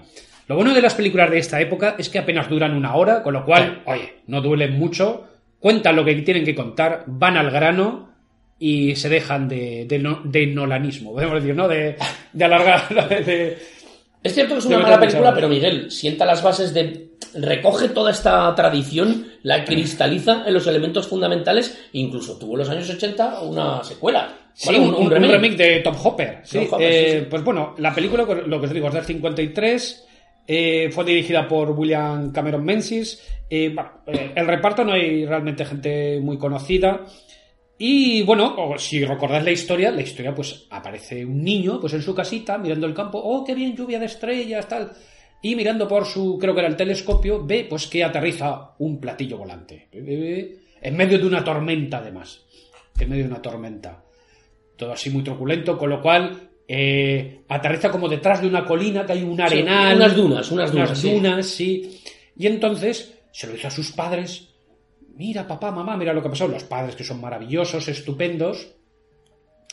Y total que el padre, eh, creo que es por la mañana, va a mirar. Dice, pues bueno, voy a mirar a ver qué dice el chico. Dice, pues bueno, aquí no hay nada. Y el chico mirando desde la ventana ve que eso, eso es una imagen muy buena, ¿no? Como el- hay una valla, Mm, ¿no? Hay una valla, ¿no? Y entonces siempre se ve cómo va la figura y de pronto la figura va hacia abajo y desaparece. Desaparece. La verdad es muy Ay, inquietante esa imagen de la valla y la Sí, duna. sí, eso crea mucho suspense, mucho estrés, ¿no? Eh, el niño, ¡ay, el papa, el papa! Que se ha ido, que... Y total, que... No, no, si, si está ahí tu padre. El padre vuelve a casa, pero ya tiene la mirada cambiada. Mi padre no es mi padre. Y entonces estamos en ese rollo Esa es la clave. paranoico también. Este no es mi padre. Mi padre no es mi padre. Y No es aquí, aquí, Miguel, yo creo que se introduce esta película, introduce un elemento nuevo, que es la sustitución total y absoluta y, y la, y la la incardinación del personaje dentro de la familia. O sea, no hay ningún elemento que lo distinga. Claro, aquí entonces lo que ocurre es que, bueno, lo que verá el chaval es que el, el padre en un momento dado verá que tiene un pirulillo en la nuca, Eso es. ¿sí? una, una especie de pin, ¿no? Un chip, sí. que se, se supone ya, pues no se explica, pero se intuye claramente que con eso están controlando al padre los extraterrestres. Pues bueno, toman el control del padre, luego el padre se llevará a la, ma- la madre también, el niño pues llegará a un momento en que, bueno, los vecinos, eh, en cuenta a, a la, ni- a la niña del vecino también que que algo pasa, bueno, ahora no me acuerdo bien, porque también la vi hace ya días. La cuestión es que, bueno, hay otra escena que es famosa, que es cuando el niño va a la policía. Sí. Y esta es una escena famosa porque es como, es muy expresionista, porque hay un pasillo enorme que lleva hacia el mostrador de la policía, que es enorme también, ¿no? Y es una, espe- es una escena muy expresionista, de estilo alemán, ¿no? Esto, porque llega el niño delante del mostrador, es un espacio totalmente vacío, me imagino que ahí también es porque esto era una serie B, Mm, ¿no? claro. Pero vamos, que era una sensación muy, muy angustiante, ¿no? Y claro, el niño que va que va al, al policía y le dice tiene que ayudarme, mire lo que está pasando tal, el policía que no le cree, aparece entonces la doctora, que va a ser uno de los personajes buenos, eh, otro personaje que es el protagonista, no me acuerdo si era el, eh, también médico o astrónomo, no me acuerdo qué. Pero vamos, la cuestión es que irán los padres a buscarle, la doctora ve que algo pasa con los padres, ¿no? Que, que algo pasa raro, y dice, no, no, déjeme al niño que le tengo que hacer un, un chequeo, ¿no? Porque me parece que, que tiene síntomas de, de, de yo qué sé, Algo nervioso. de, de- una enfermedad, ¿no? De meningitis, no sé, algo así, ¿no? Que tiene síntomas, lo tengo que hacer unos- todos los padres un poco a mala hostia, bueno, bueno, vale, pero luego das. Total que descubren, que lo que dice el chaval es verdad, la, peli- la película avanza muy rápido, no, no- no es esto, no, no alargan este suspense de no me cree nadie, de, de huida, de tal, sino que enseguida, pues, confían en el chaval, descubren que dice la verdad, y entonces Aquí todo sucede muy, rápido y muy fácil, porque el tío coge, espera que llamo a Washington. Oiga, que es que nos están invadiendo. Ah, no Vaya. se preocupe, mando a las tropas. Y entonces empieza este momento de fanfarria militar de Ta, chan, tarara, y empiezan a aparecer continuamente a lo largo de la película, porque es el rollo de, bueno, que vamos en camino. Y a lo largo de la película hay insertos de fanfarria militar, imágenes de archivo de tanques desfilando, de soldados pertrechándose, de tan. tanques entrando en trenes, ¿no? Eh, un- vamos, un- un- una cosa totalmente Un propagandística y... Hay, hay cosas de esta, de esta gracioso, película que creo que son vitales y es eh, la falta de emociones de los personajes eh, que han sido invadidos Sí, bueno, son personas así o como... Mm. sustituidos, invadidos en este caso. La falta de emociones, que es, eso es un elemento que yo creo que es vital para que el, el, el espectador enseguida distinga, junto con la música, por supuesto, que enseguida distingues al bueno del malo. Enseguida distingues al original de la copia. Porque ponen cara de malos. Ponen claro. cara de malos. Sí, de- Un primer plano, mirando de lado y un, y, y un chan chan. Y es- sí. Vale, este tío está sustituido. No es el padre. No otra, es el policía. otra cosa no es el que doctor. recordar que ocurre es que cuando descubren a uno de ellos, el pin peta y entonces mata al, a, a- a la persona ¿no? que lo lleva. ¿no? Que, que ellos en un momento, dado, si los que lo controlan descubren que, que le han descubierto, pues lo, lo sacrifican. autodestrucción. Esto creo que ocurre incluso con una niña. ¿no? Yo recuerdo, y, y- y recuerdo que los, los, los, los alienígenas son un poco granguiñolescos. Hay un. el- el- Llevan hay el una- pijama. sí, sí. hay, un- hay unos los, los bichos los hay una especie de zánganos que son unos ejecutores con unos unos ojos eh, almendrados gigantescos muy raros Sí, eso es como la peña antes que ha dicho Cuatro Fantásticos, como los que van con el hombre topo. eso es un poco así Como los- pero luego la mente la mente maestra la mente maestra es un es un ser con una cabeza muy grande y unos tentáculos Sí, sí, que está dentro de. que no habla y que solo mueve los ojos de un lado para otro y que tiene rasgos raciales o ciertamente un poco orientales. ah, un poco o- orientalizante eh Sí, un poco, un poco, pero vamos, tiene unos rasgos raciales muy pronunciados, pero es- exacto, hace el efecto como que sea un bicho muy pequeñito, cabezón, Eso es. que lo llevan en una urna y que controla a esta especie de zanganos que, que dice Dani. Y, y bueno, esto se verá porque llegará un momento en que lograrán entrar dentro del platillo volante. Sí, exacto, así eran un poco. a- atacan, eh, bueno, se pelean y al final, bueno, lograrán destruirlo todo. ¿no? Eh, y bueno, lo que- y luego el final pues será muy absurdo. Bu- Bueno, el final también es un poco porque ponen dinamita, ahora recuerdo, sí, ponen dinamita dentro del platillo volante.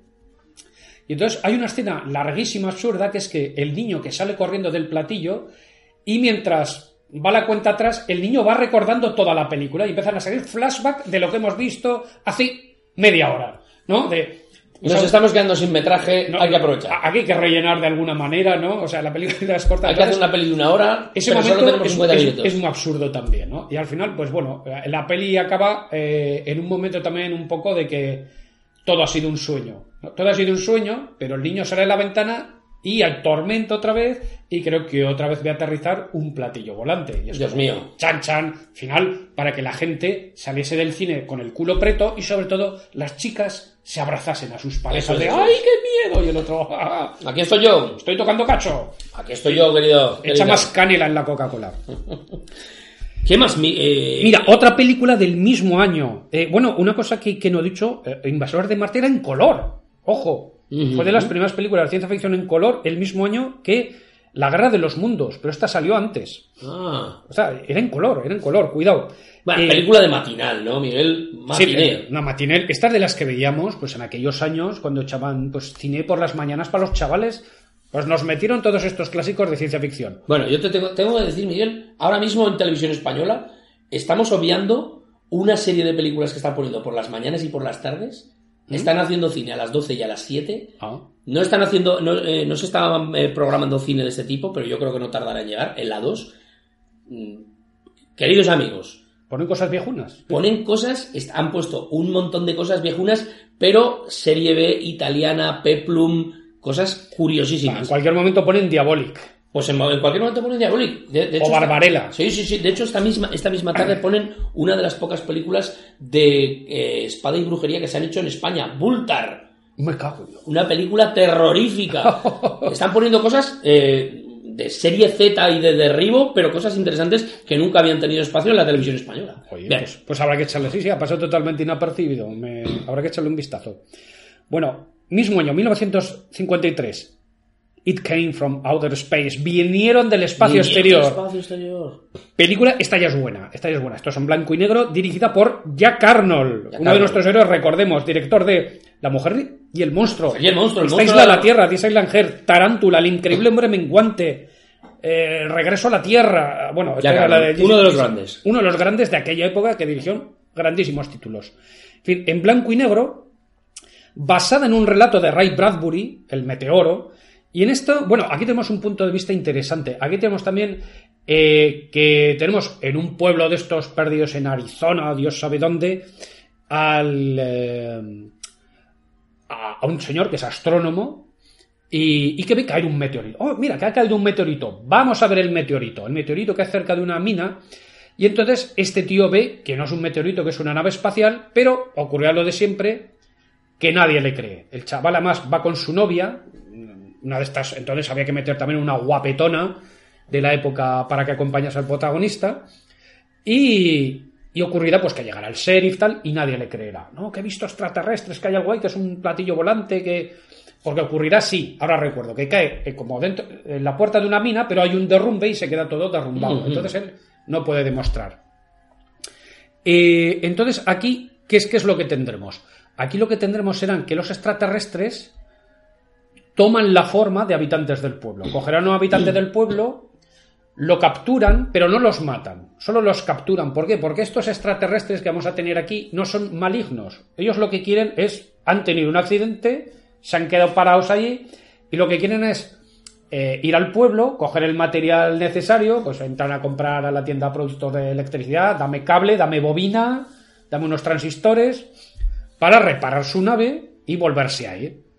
Lo que ocurre es que la manera que tienen de hacerlo, porque aparecen como su aspecto, pues esto, eh, visible que lo habréis visto por muy, lo que dices tú, muy gran miñolesco, criaturas de un ojo, eh, pero lo que pasa es que pueden transformarse. Entonces capturan a Peña, la retienen y ellos toman su apariencia y van a hacer sus cosas.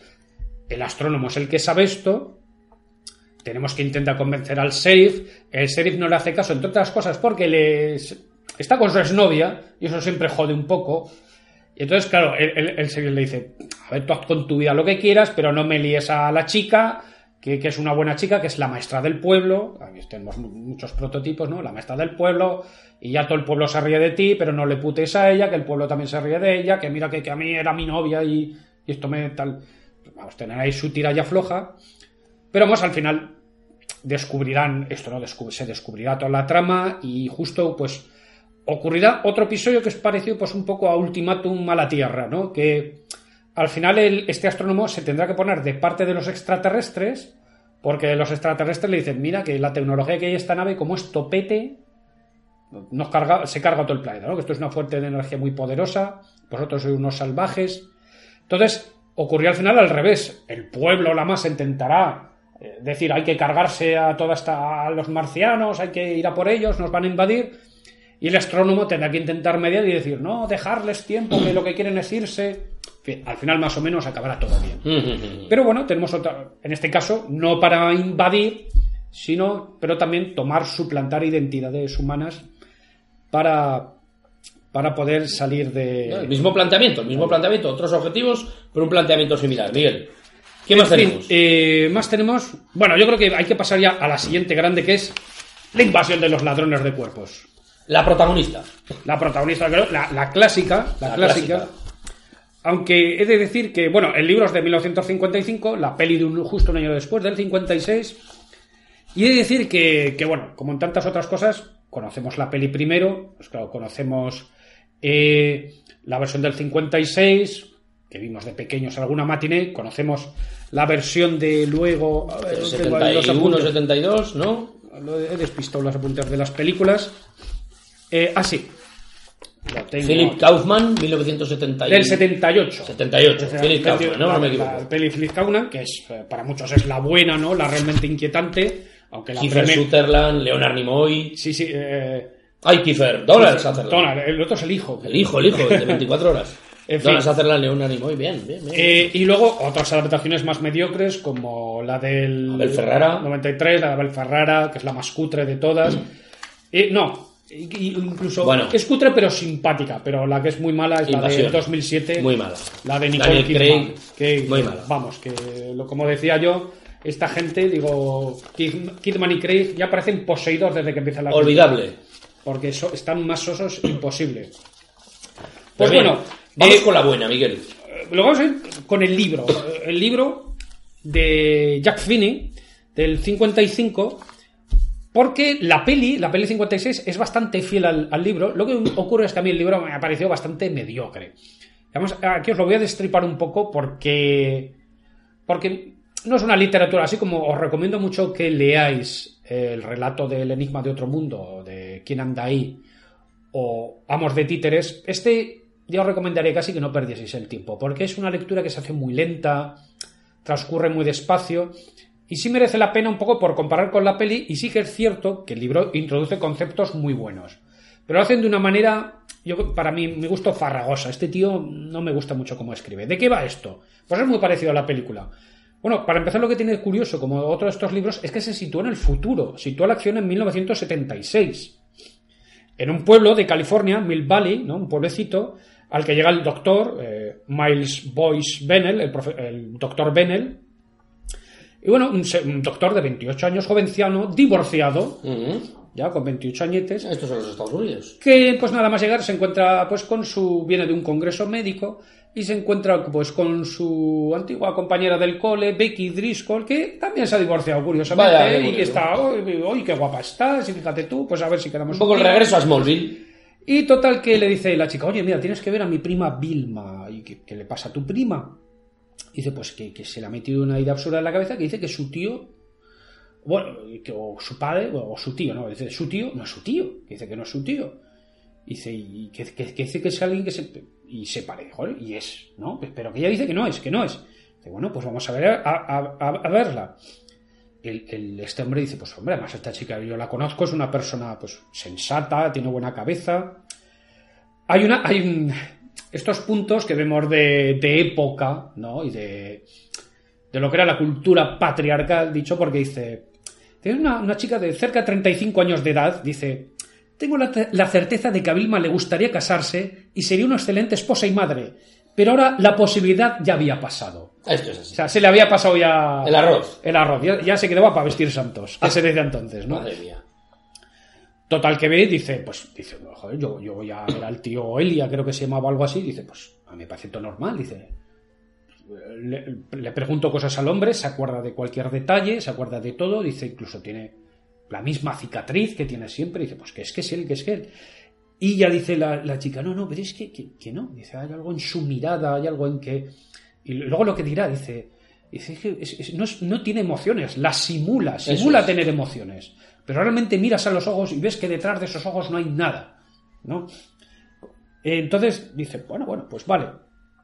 Total que cuenta, eh, por ejemplo, empieza a decir, eh, que empiezan a salir más casos, ¿no? Dice, y mosquear, dice, porque bueno, esto es trabajo para el psiquiatra, del- del- a un psiquiatra que conozco, al doctor el doctor Kaufman. Dice, sí, el doctor Manny Kaufman, dice, bueno, se lo mando a ella que él mire, pero pronto empiezan a ver que hay más doctores, le empieza a decir, oye, pues que hay más gente con esta idea, ¿no?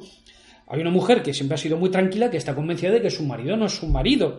Eh, hay una, un tío que, que es abogado que dice pues que, que está convencido que su hermana, pues que, que no es su hermana. Ha- Hay, hay madres de unas niñas que, que han venido que las niñas se ríen de ellas porque están convencidas de que su profesor no es su profesor. Dice, entonces empiezan a teorizar y dicen, ¿qué, ¿qué está pasando aquí? ¿Qué es esto? ¿Una especie de histeria colectiva? ¿No? Se la mandando las. Dice, bueno, lo comenta con otros médicos, una neurosis contagiosa. Pero es imposible, ¿no? Empieza a pensar, es imposible que nueve personas tengan la, la misma idea en la cabeza, algo está pasando. Total que al final llegará un momento, también sale en la película, que una pareja de amigos, eh, Teodora y Jack, la, fa- la familia Belicec, le dice, oye Jack, ven a mi casa, ven a mi casa, que, que tienes que ver algo muy fuerte, muy fuerte. No llamo a la policía, pero tienes que venir tú.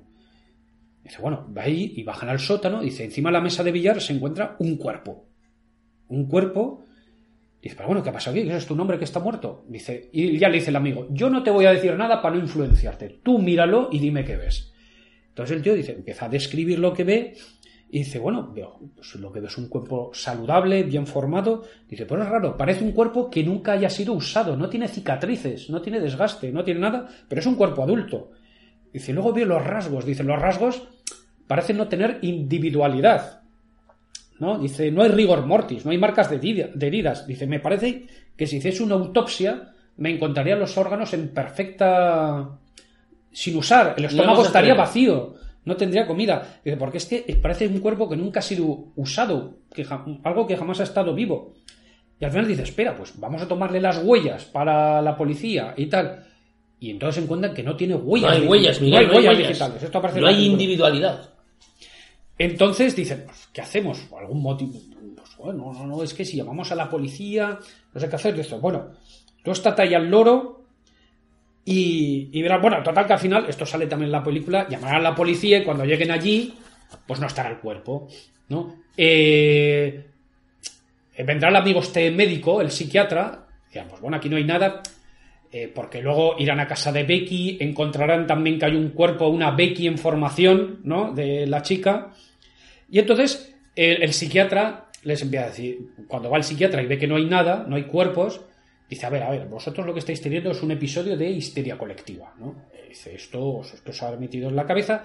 Les empieza a dar casos históricos, pues hubo un caso en Europa, ¿qué tal? Una enfermedad, ¿qué tal? Las hechiceras de Salem, que todo el mundo pensaba. Bueno, además no, esto se lo dice en la vivienda de los amigos. Y cuando le comentan que en casa de Becky hay lo mismo, le dice, bueno, pues ves a casa de Becky y ya verás como ya no hay nada.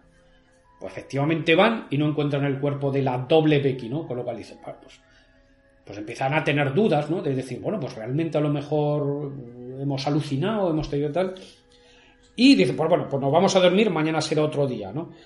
Pero él ya un poco empieza a recordar eh, recortes de periódicos y empieza a decir, no lo, no lo tengo claro, no lo tengo claro que esto, que esto haya pasado, ¿no? No- Dice, es que no, vamos, no es muy raro. Y aparte dice, empiezo a ver cosas raras en el pueblo. Porque empiezo a ver como cierta dejadez. Por ejemplo, he ido a comer al restaurante y apenas hay gente en un restaurante que siempre estaba lleno. Las tiendas que antes estaban más cuidadas, ahora no, no hay- no se están limpiando las vitrinas, está todo como... de- la calle está más vacía, hay menos movimiento, hay menos vidilla, ¿no? Está No hay muy emoción, raro. es una ciudad sin emoción. Me encontró con pacientes de estas que tenían la idea de que sus maridos habían sido suplantados, tal no sé qué, dice, y de pronto me dice, no, no, que ya no pasa nada, que ha recuperado el juicio, que fue un, un ataque de nervios que le dio, que ya está bien, que todo está bien. Las niñas también dicen que el profesor de inglés y que, que todo está correcto. Dice, Las aguas vuelven y supuestamente a su cauce. Pero me viene la idea, dice, dice, claro, y si el psiquiatra, mi amigo Manny, ¿no? Y si no es el Manny que yo he conocido, ¿no? Y si, y, y si él, él no es él, ¿no? Y le viene esta idea a la cabeza. Total, que llega un momento en que, pues, en, en una noche descubren otra vez ya las vainas, ¿no? En un sótano descubren las vainas y, aquí es cuando empiezan a ven el proceso, ¿no? En, en la, en la película aparece también, ¿no? Y entonces empiezan a presenciar todo el proceso de cómo las vainas Claro, se las- abren. cuando decimos las vainas, estamos hablando Sí, perdón, las famosas que son como una especie de endivias gigantes. de una especie de cápsula vegetal, ¿no? Sí, Como la que contiene algunas verduras, no sé.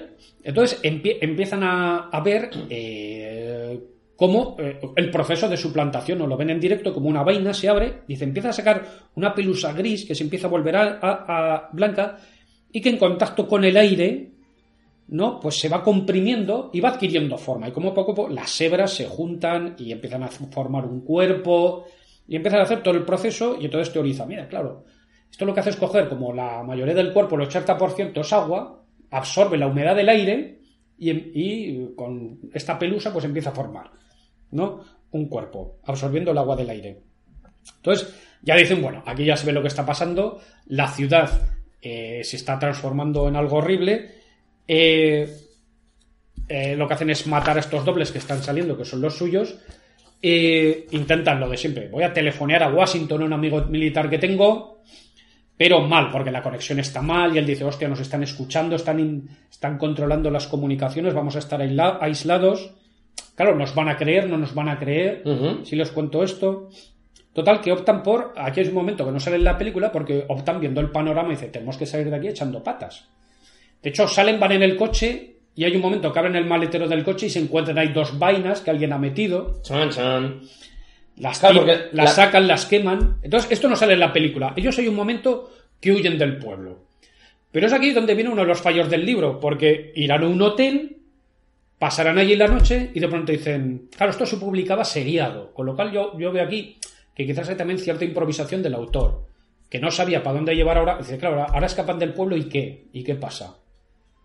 Entonces, llega un momento que deciden, no, vamos a volver al pueblo. Porque me da pena. Es que, joder, ni a dejar ahí al pueblo en esta situación. Es que, co- como dice nuestro amigo David López, dice, puedo salir del pueblo, pero el pueblo no puede salir de mí, ¿no? Muy bueno. dice, pues un poco se da, se da esta situación. eh, con lo cual deciden volver al pueblo, ya estamos en un pueblo que la situación está como totalmente poseída. Eh, y entonces ellos intentan pasar desapercibidos y intentan recabar información. Van a la biblioteca y se encuentran que en los periódicos todo lo que pueda estar relacionado con la- cualquier noticia, con este tema de las vainas, ha sido recortado. Está en la bibliotecaria que les mira mal, ¿no? Llegará un momento también en el que el jefe del policía les dice, oye, ¿por qué no me acompañáis a comisaría para hablar? Este que ya se sabe. una tontería. Ya se huele la tostada y dice, pa, le pega una hostia, le quita el arma y entonces ya van a ser fugitivos. Fugitivos. Encuentran de algunas noticias que él se acordaba de un profesor que había visto vainas, encuentran, eh, logran encontrar a este profesor y, hablar con él y que fue, como el primero que vio el tema este de las vainas y les cuenta como al principio dice estas vainas cayeron eh, como en un basurero y al principio te encontrabas objetos idénticos en la basura como que las vainas fueron haciendo una especie de prueba-error Claro, es que esto de la vaina eh, creo que merece la pena eh, re- recordar, sobre todo informar a las personas que no han visto la película o no han leído la novela y no saben de qué van las vainas. Las vainas son eh, un cacharro. Las- en la película tenía como un metro. Como un metro Sí, de sí, algo así. aproximadamente un metro. Y era como una judía verde. Con una judía verde de un metro. Que de- dejaban los. Claro, Bueno, no quiero adelantar nada, el, pero. el- el método que se usa así, vamos a destripar el argumento porque Bien. ya os digo. Aquí lo- lo- el tema lo que hacen es ellos, claro, es como dejarla cerca de Eso, ti. dejar- y durante el sueño, Exacto. Y durante el sueño, la vaina, digamos que a través de unos pseudópodos o algún tipo de No, filamentos. eso lo inventan luego. a- a- ahora lo explicaré porque sí que luego explican cómo funciona Mm. todo el mecanismo de las vainas, porque es lo que falla muchas veces en las películas, es explicar cómo funciona el mecanismo, ¿no? Porque es un poco bastante complicado. Ajá. Me dice, joder, claro, es que, que hay una vaina que te duplique, pero ¿cómo te duplica? Eso ¿Qué es. ocurre con el cuerpo original? Que eso es lo que falla en las películas muchas veces. Claro, ¿qué ocurre con el cuerpo original? En otras ya se explicará mejor. Y en el libro te lo explican también, ¿no? Bueno, la cuestión es que lo, lo que, lo que recuerdan es que es eso, ¿no? Que, que las vainas han intentado hacer un prueba-error al principio, ¿no? Que han ido imitando objetos, imitando animales, hasta, que encuentran al primer humano y entonces ya ven, vale, este es, ¿no? Esto es, ¿no? Un ser racional. Y entonces lo que eh, diga, dice, claro, esto ha caído del espacio exterior, imaginemos que son esporas, ¿no? Que han ido por el espacio, que han podido, han podido estar millones de años vagando, y que, y que bueno, dice, pues eh, han caído aquí por azar, Y que, claro, para estas esporas, pues, y entonces son, lo- luego lo explicará, ¿no? Pues simplemente tienen como objeto sobrevivir, reproducirse. Eh, bueno, ha- hay un momento en que lo explican, se explica todo en un momento en que son capturados. La pareja son capturados por su amigo el psiquiatra y entonces les, les explica todo el funcionamiento, ¿no? Dice, eh, eh, encuentran también, bueno, antes de ser capturados, ven esta escena en que el pueblo empieza a, organizar, a organizarse para repartir las vainas, para llevarlas a otro lugar. Esto se ve en, las- en la película también. Está muy bien hecho, ¿no? Que empieza a decir, a ver, Sausalito, ¿quiénes tienen familia en Sausalito? Nosotros, venga, a llevar vainas, ¿no? Hay una escena Se muy buena. repartir la faena. Hay una escena muy buena en la que el, el protagonista, cuando ya es un fugitivo, salta a un camión para escaparse eh, de la ciudad y cuando cree que lo ha conseguido dice por fin escapo del pueblo, por fin este camión me va a llevar a la libertad, se da cuenta que el camión está cargado de Sí. un montón de vainas. Entonces la película, el, el- el- el episodio adquiere un, una dimensión Sí, sí, muy dramático. dramático porque dice, no solo no tienes escapatoria, sino que nos vamos a, a reproducir, nos vamos a extender por el mundo. Sí, el tema este de no hay escapatoria, ¿no? Pues- Lo digo, nadie me cree, ¿no? Lo que- No way out. Sí. Entonces, llega un momento en que son capturados en, en la consulta del médico y, y ya este- tiene una conversación con, con el psiquiatra que les explica todo. Ya les dice, no, no, yo, yo estoy convertido mucho antes de, de que- lo que tú pensabas, ¿no? Y les explica y les dice, mira, tranquilos, dice, esto no duele, no os va a doler, dice, os lo prometo. Dice, Y cuando despertéis os vais a sentir exactamente los mismos, ¿no? Estaremos en- estaréis en un mundo mejor. Tendréis los mismos pensamientos, dice, recordaréis todos vuestros hábitos y costumbres. Dice, porque hasta el último átomo ha sido, dice, porque no hay ninguna diferencia. Dice, les intenta convencer eso, de que no dejaréis de ser vosotros mismos, pero mejor. Dice, las vainas, le- les empieza a explicar pues cómo funciona, dice, dice, com- como cualquier organismo, dice, han caído en este planeta por casualidad y como cualquier organismo solo buscan una cosa, sobrevivir. Puro darwinismo. Y su mecanismo de supervivencia es este, son el parásito perfecto, casi podemos decir, ¿no? Parásito total, ¿no? La imitación, la sustitución. Lo que hacen es pues imitar, pues, al- en este caso sería pues a la, a la criatura principal de este planeta, al principal depredador, ¿no? A la, a la criatura dominante. ¿No? Dice, dice, y ahí dice, pues lo que hacen es a base de hacer una duplicación perfecta. Dice, ¿cómo?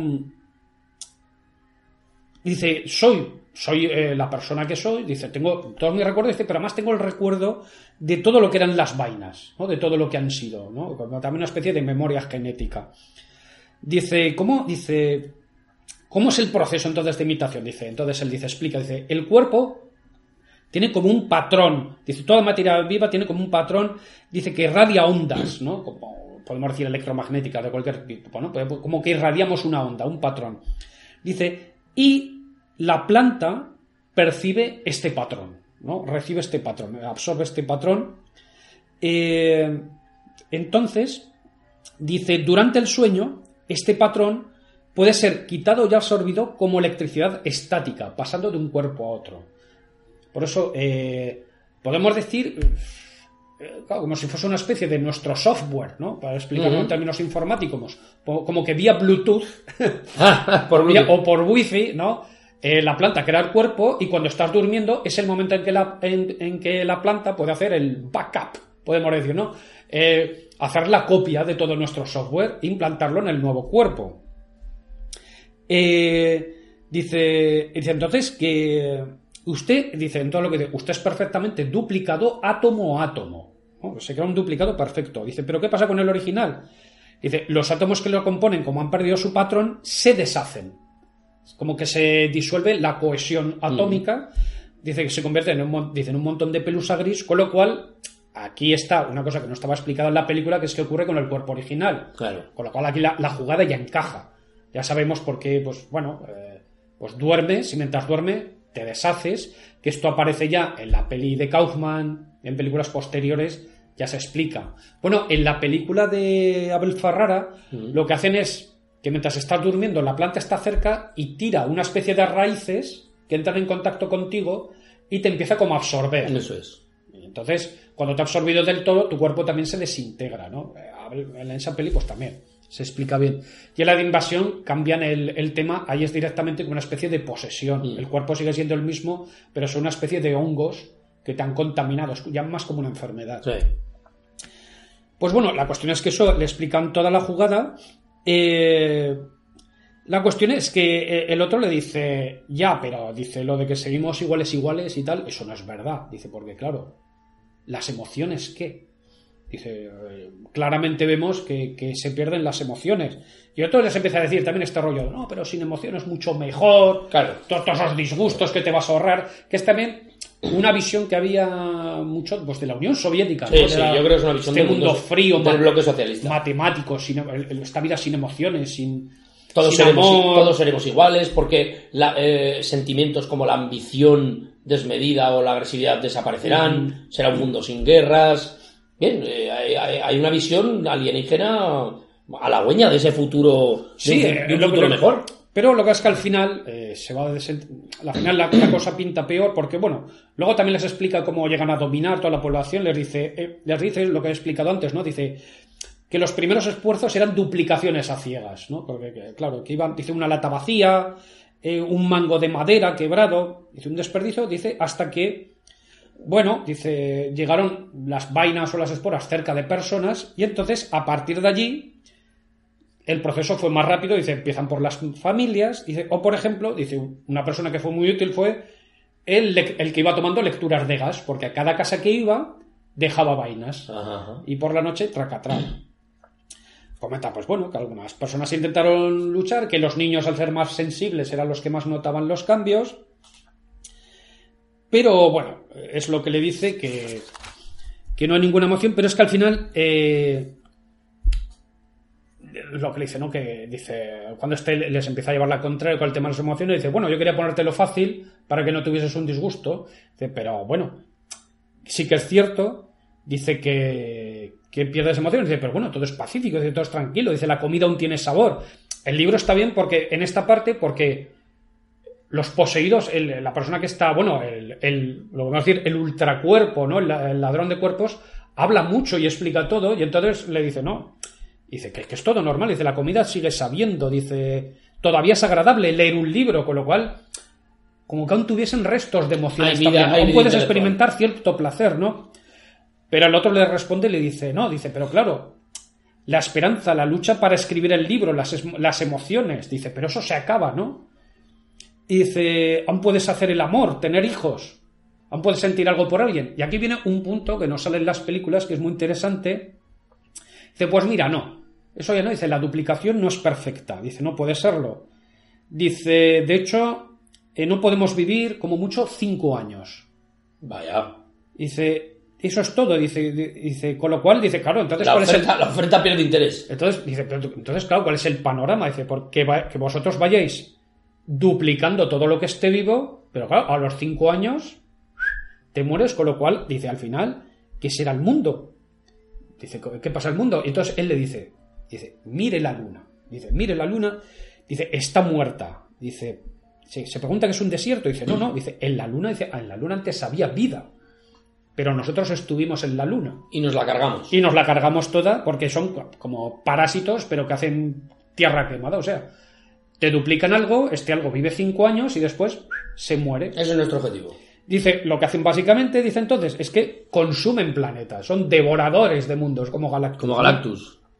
Dice, ahora es la Tierra, dice, creo que dice antes ha sido Marte, también, dice, ha sido Marte, dice, pero nosotros somos parásitos del universo, vamos de mundo en mundo, a nuestra mar chica, millones de años de viaje, pero cuando llegamos a un mundo que hay vida, ¡shh! nos lo comemos todo, y cuando ya está todo quemado, pues las esporas se van a otro mundo. The winner takes it all. Entonces es cuando decimos que, uy, ya la cosa pinta mal, ¿no? Se explica también que están cultivando vainas, ya, como se ve también en las películas, un poco ya cultivo en campos para extenderlas por todo el planeta, ¿no? Incluso hay, hay un cierto discurso un poco de decirle, bueno, ustedes como humanos, a ver, ¿no? Habla de lo que conocen Estados Unidos. Ustedes llegaron aquí a América, ¿dónde están los bisontes? Se los cargaron a todos. Eh, ¿Dónde están? Habla de los palomos, eh, dice que eran, dice que antes inundaban el cielo y ahora no hay ninguno. Palomos. Los, eh, sí, no sé cómo los llama. Quizás es un tema de la traducción, ¿no? Sí, sí, sí. Ustedes, ustedes hacen lo mismo, ustedes se extienden por todo el planeta quemando todos los recursos. Dice, pues nosotros somos mejores haciendo eso, ¿no? Veo No hacemos una, algo veo que una no cierta relación con la guerra de los mundos, ¿no? Con esa analogía que hay con el, con el, con colonialismo, el darwinismo No, social. es decir, además de decirlo un poco el, el tema de esto no es personal, ¿no? Esto es puro darwinismo. Eh, Muy bien.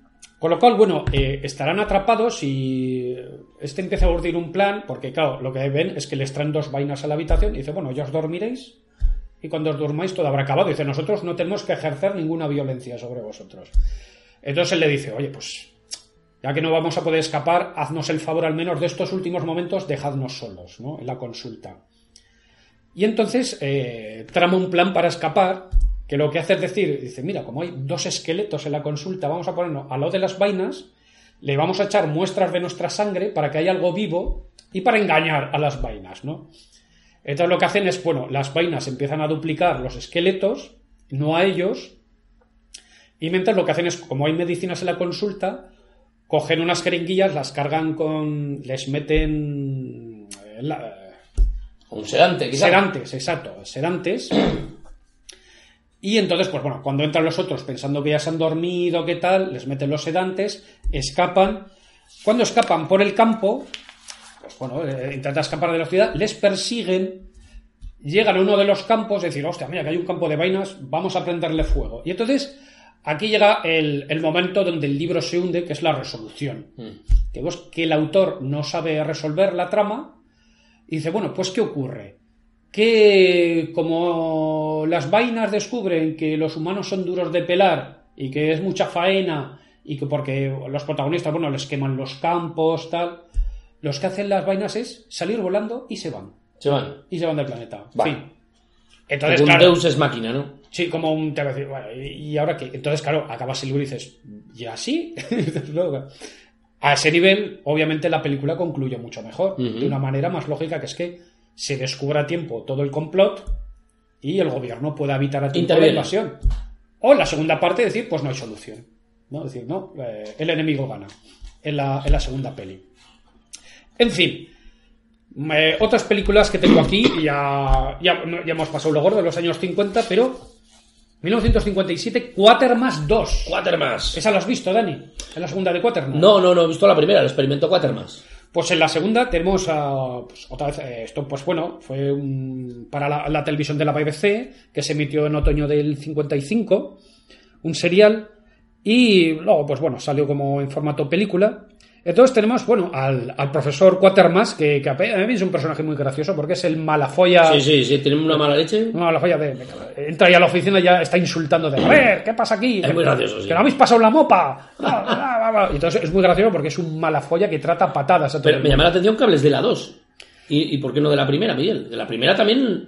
Hay una posesión, ¿no? Claro, claro, bien. Lo Bueno, que- cuenta la primera, Sí, yo- bueno, eh, de memoria lo que recuerdo es que eh, el experimento Quatermass es una misión al espacio. Sí. Es una misión al espacio y básicamente lo que sucede es que cuando vuelven del, del espacio, creo que eh, vuelven todos muertos salvo uno Salvo de los uno. astronautas Sí. y ese y ese astronauta se ha traído algo consigo. Sí. En una palabra está infectado. En Exacto, realidad es una, sí. es una especie de infección Sí. y poco a poco se va transformando. Pero claro, en un primer momento no sabemos qué es lo que pasa. ¿De acuerdo? Hay, hay un poco ese, ese planteamiento de, de sustitución Vale, por pues- infección del personaje. Pues en la 2 sí que ya es, en toda regla, una infiltración alienígena. Una infiltración que llega incluso a niveles del gobierno y tal. Y son. eh, pues bueno, descubren en una lluvia de meteoritos que hay una especie de centro. Además está muy. porque es muy clásico, muy pulp, ¿no? A una especie de centro de investigación en el que el pueblo, pues todo el pueblo trabaja allí, pero que se está que algo raro ocurre en ese centro, se están haciendo cosas raras y al final descubrirán pues que hay una especie de complot, que los alienígenas están infiltrados, han poseído gente, ¿no? En todo para pues llevar a cabo sus oscuros planes, ¿no? Quatermass 2 merece la pena echarle un ojo. Ajá. Y luego, bueno, luego ya vienen otras, otros productos como, pues, Me casé con un monstruo del espacio exterior, un clásico de la serie B del 58. Pues Dime una cosa, Miguel, ¿es de Roger Corman o no? Porque Roger Corman Roger Corman hizo Me casé con... No, Jim Fowler, es el director. No, no, lo digo por lo digo de broma, pero Sí, yo creo que me casé con un hombre lobo adolescente, me casé con un con un hombre de las cavernas adolescente, me casé con un Frankenstein adolescente, en fin, es un poco una fórmula del, del, del matiné muy recurrente, ¿no? Me casé con un monstruo del espacio exterior, Pues bueno, me casé con un zombie, no sé. pues eh, eh, no encontró la... Pero bueno, eh, viendo el tráiler se puede ver de qué va. Una señorita que se casa con un chico que parece muy majo para descubrir que realmente su pareja eh, es un alienígena. Ay, es un monstruo alienígena que se transforma. Y entonces ahí tenemos otra vez los monstruos que se transforman, se infiltran. Eh, bueno, había una película que era en su momento, antes que hemos hablado, de Me casé con un comunista. Sí, o sea, llegaron a hacer una película que era el mismo rollo, ¿no? Me casé con mi marido, no sabía que era comunista. Dios mío. Dios mío, y, amena- y conspiraciones y todas estas cosas. Y bueno, eh, otras, otras películas que podemos decir, a ver, había pensado en la aldea de los malditos, Sí, sí. los cuclillos de Midwich. Lo que pasa es que, bueno, aquí, tanto como infiltración, sí que hay una infiltración, Bueno, sí la hay, sí. pero sí, sí que es cierto que no es una invasión secreta, porque realmente se sabe que ha pasado algo raro. Si recordamos un poco el argumento, es que creo que toda la población de un pueblo se desvanece en un momento dado. Sí, sí. Y cuando se despiertan, luego todas las mujeres están embarazadas. Eso es. Entonces, aquí ya se sabe que ha pasado algo raro, que todas las mujeres han sido impregnadas por alguna entidad, y de hecho aparece como el gobierno controla ese tema, ¿no? Hasta que, bueno, se descubre realmente lo que hay.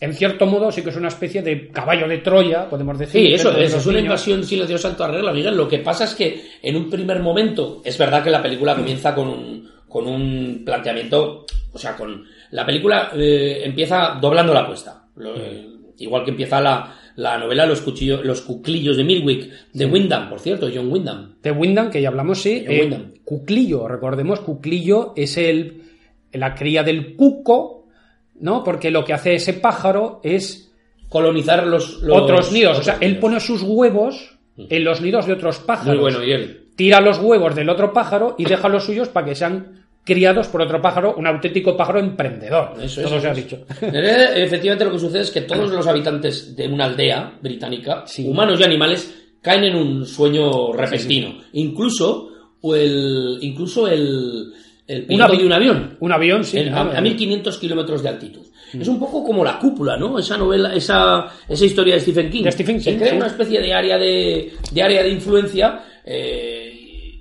y desde el epicentro, 8 kilómetros eh, alrededor, una zona de exclusión, y en 1500 me- metros de altitud, todo el mundo cae. Todo el mundo cae desvanecido. Efectivamente, dos meses más tarde las mujeres están embarazadas, pero mm, en realidad lo que hay es una acusación eh, sobre estas mujeres de haber mantenido relaciones de infidelidad y sexuales prematrimoniales. Todas Eh, a la vez, Eso es, todas a la vez. El mismo día y con Pero el bueno, mismo gacho. en realidad nosotros sabemos que, el espectador sabe que ha pasado algo raro, pero el- en la aldea tratan de... mm, Nadie se cuestiona que haya una invasión alienígena, desde luego. Prácticamente el, el mismo momento nacen un montón de niños y todos tienen unas características muy particulares, unos extraños ojos ¿eh? y el pelo rubio platino. ¿De acuerdo? ¿Qué sucederá con esos niños? Efectivamente, poco a poco nos vamos dando cuenta de que se trata de una invasión alienígena, que esos niños son eh, hijos, de, hijos de alienígenas que han de alguna manera inseminado a aquellas mujeres y que además tienen una serie de poderes mm, telequinéticos, tienen una única mente maestra, una mente colectiva, Ajá. tienen la capacidad de inducir un terrible dolor en la mente de las personas, son un poco, son telépatas Sí. y son muy peligrosos, son, son asesinos. Terminan viviendo todos juntos en una casa y bueno, viven en su comunidad. Así que yo no es exactamente una invasión silenciosa desde el punto de vista canónico, pero yo creo que sí pasaría, Miguel. Sí, mm, no, podía entrar como por ejemplo, me vi no hace mucho Terror en el espacio. Terror en el planeta de los vampiros. De Mario no, Bava. De Mario Bava. Una de las películas, uno de los clásicos de la serie B. Que aquí lo que tenemos es una expedición a otro planeta.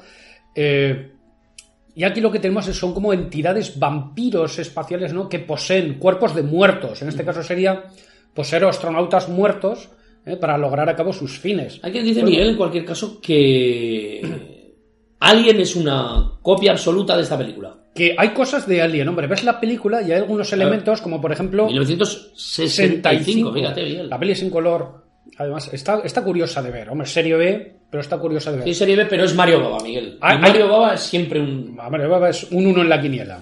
Eso siempre funciona, amigos. La serie B italiana y siempre que lleve la firma de Mario Baba, darle una oportunidad. Películas hechas en una semana. Películas hechas con la décima parte de dinero que cualquier otra producción. Y sin embargo, el genio de Mario Baba daba la sensación de que eran grandes producciones. Eh, ¿Qué iba a decir? Ah, sí, bueno, que sí que hay momentos en la película que puedo recordar, sobre todo cuando van a visitar, porque sí que es cierto que encuentran una nave extraterrestre, como la que encuentran en el planetoide, en Alien. Y ahí, sí, sí que es un momento similar, ¿no? Eh, Puede ser un momento similar. Pero vamos, eh, podemos decir, como obra a lo mejor que les influyó algo, sí, sí, pero no es una no, no es un sableo, ¿no? Podemos decir como referencia. Como Una referencia en algunos momentos, sí.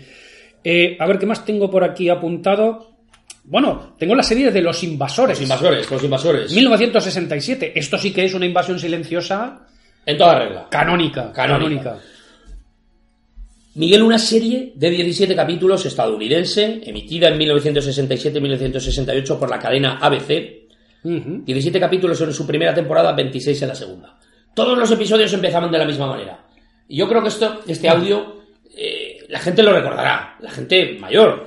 Los invasores, seres extraterrestres de un planeta que se extingue. Su destino, la Tierra. Su propósito, conquistar el planeta. David Vincent sabe que los invasores ya están aquí y que han adoptado forma humana. Bien, esto, Miguel, es canónico, una invasión silenciosa canónica en la televisión. Sí.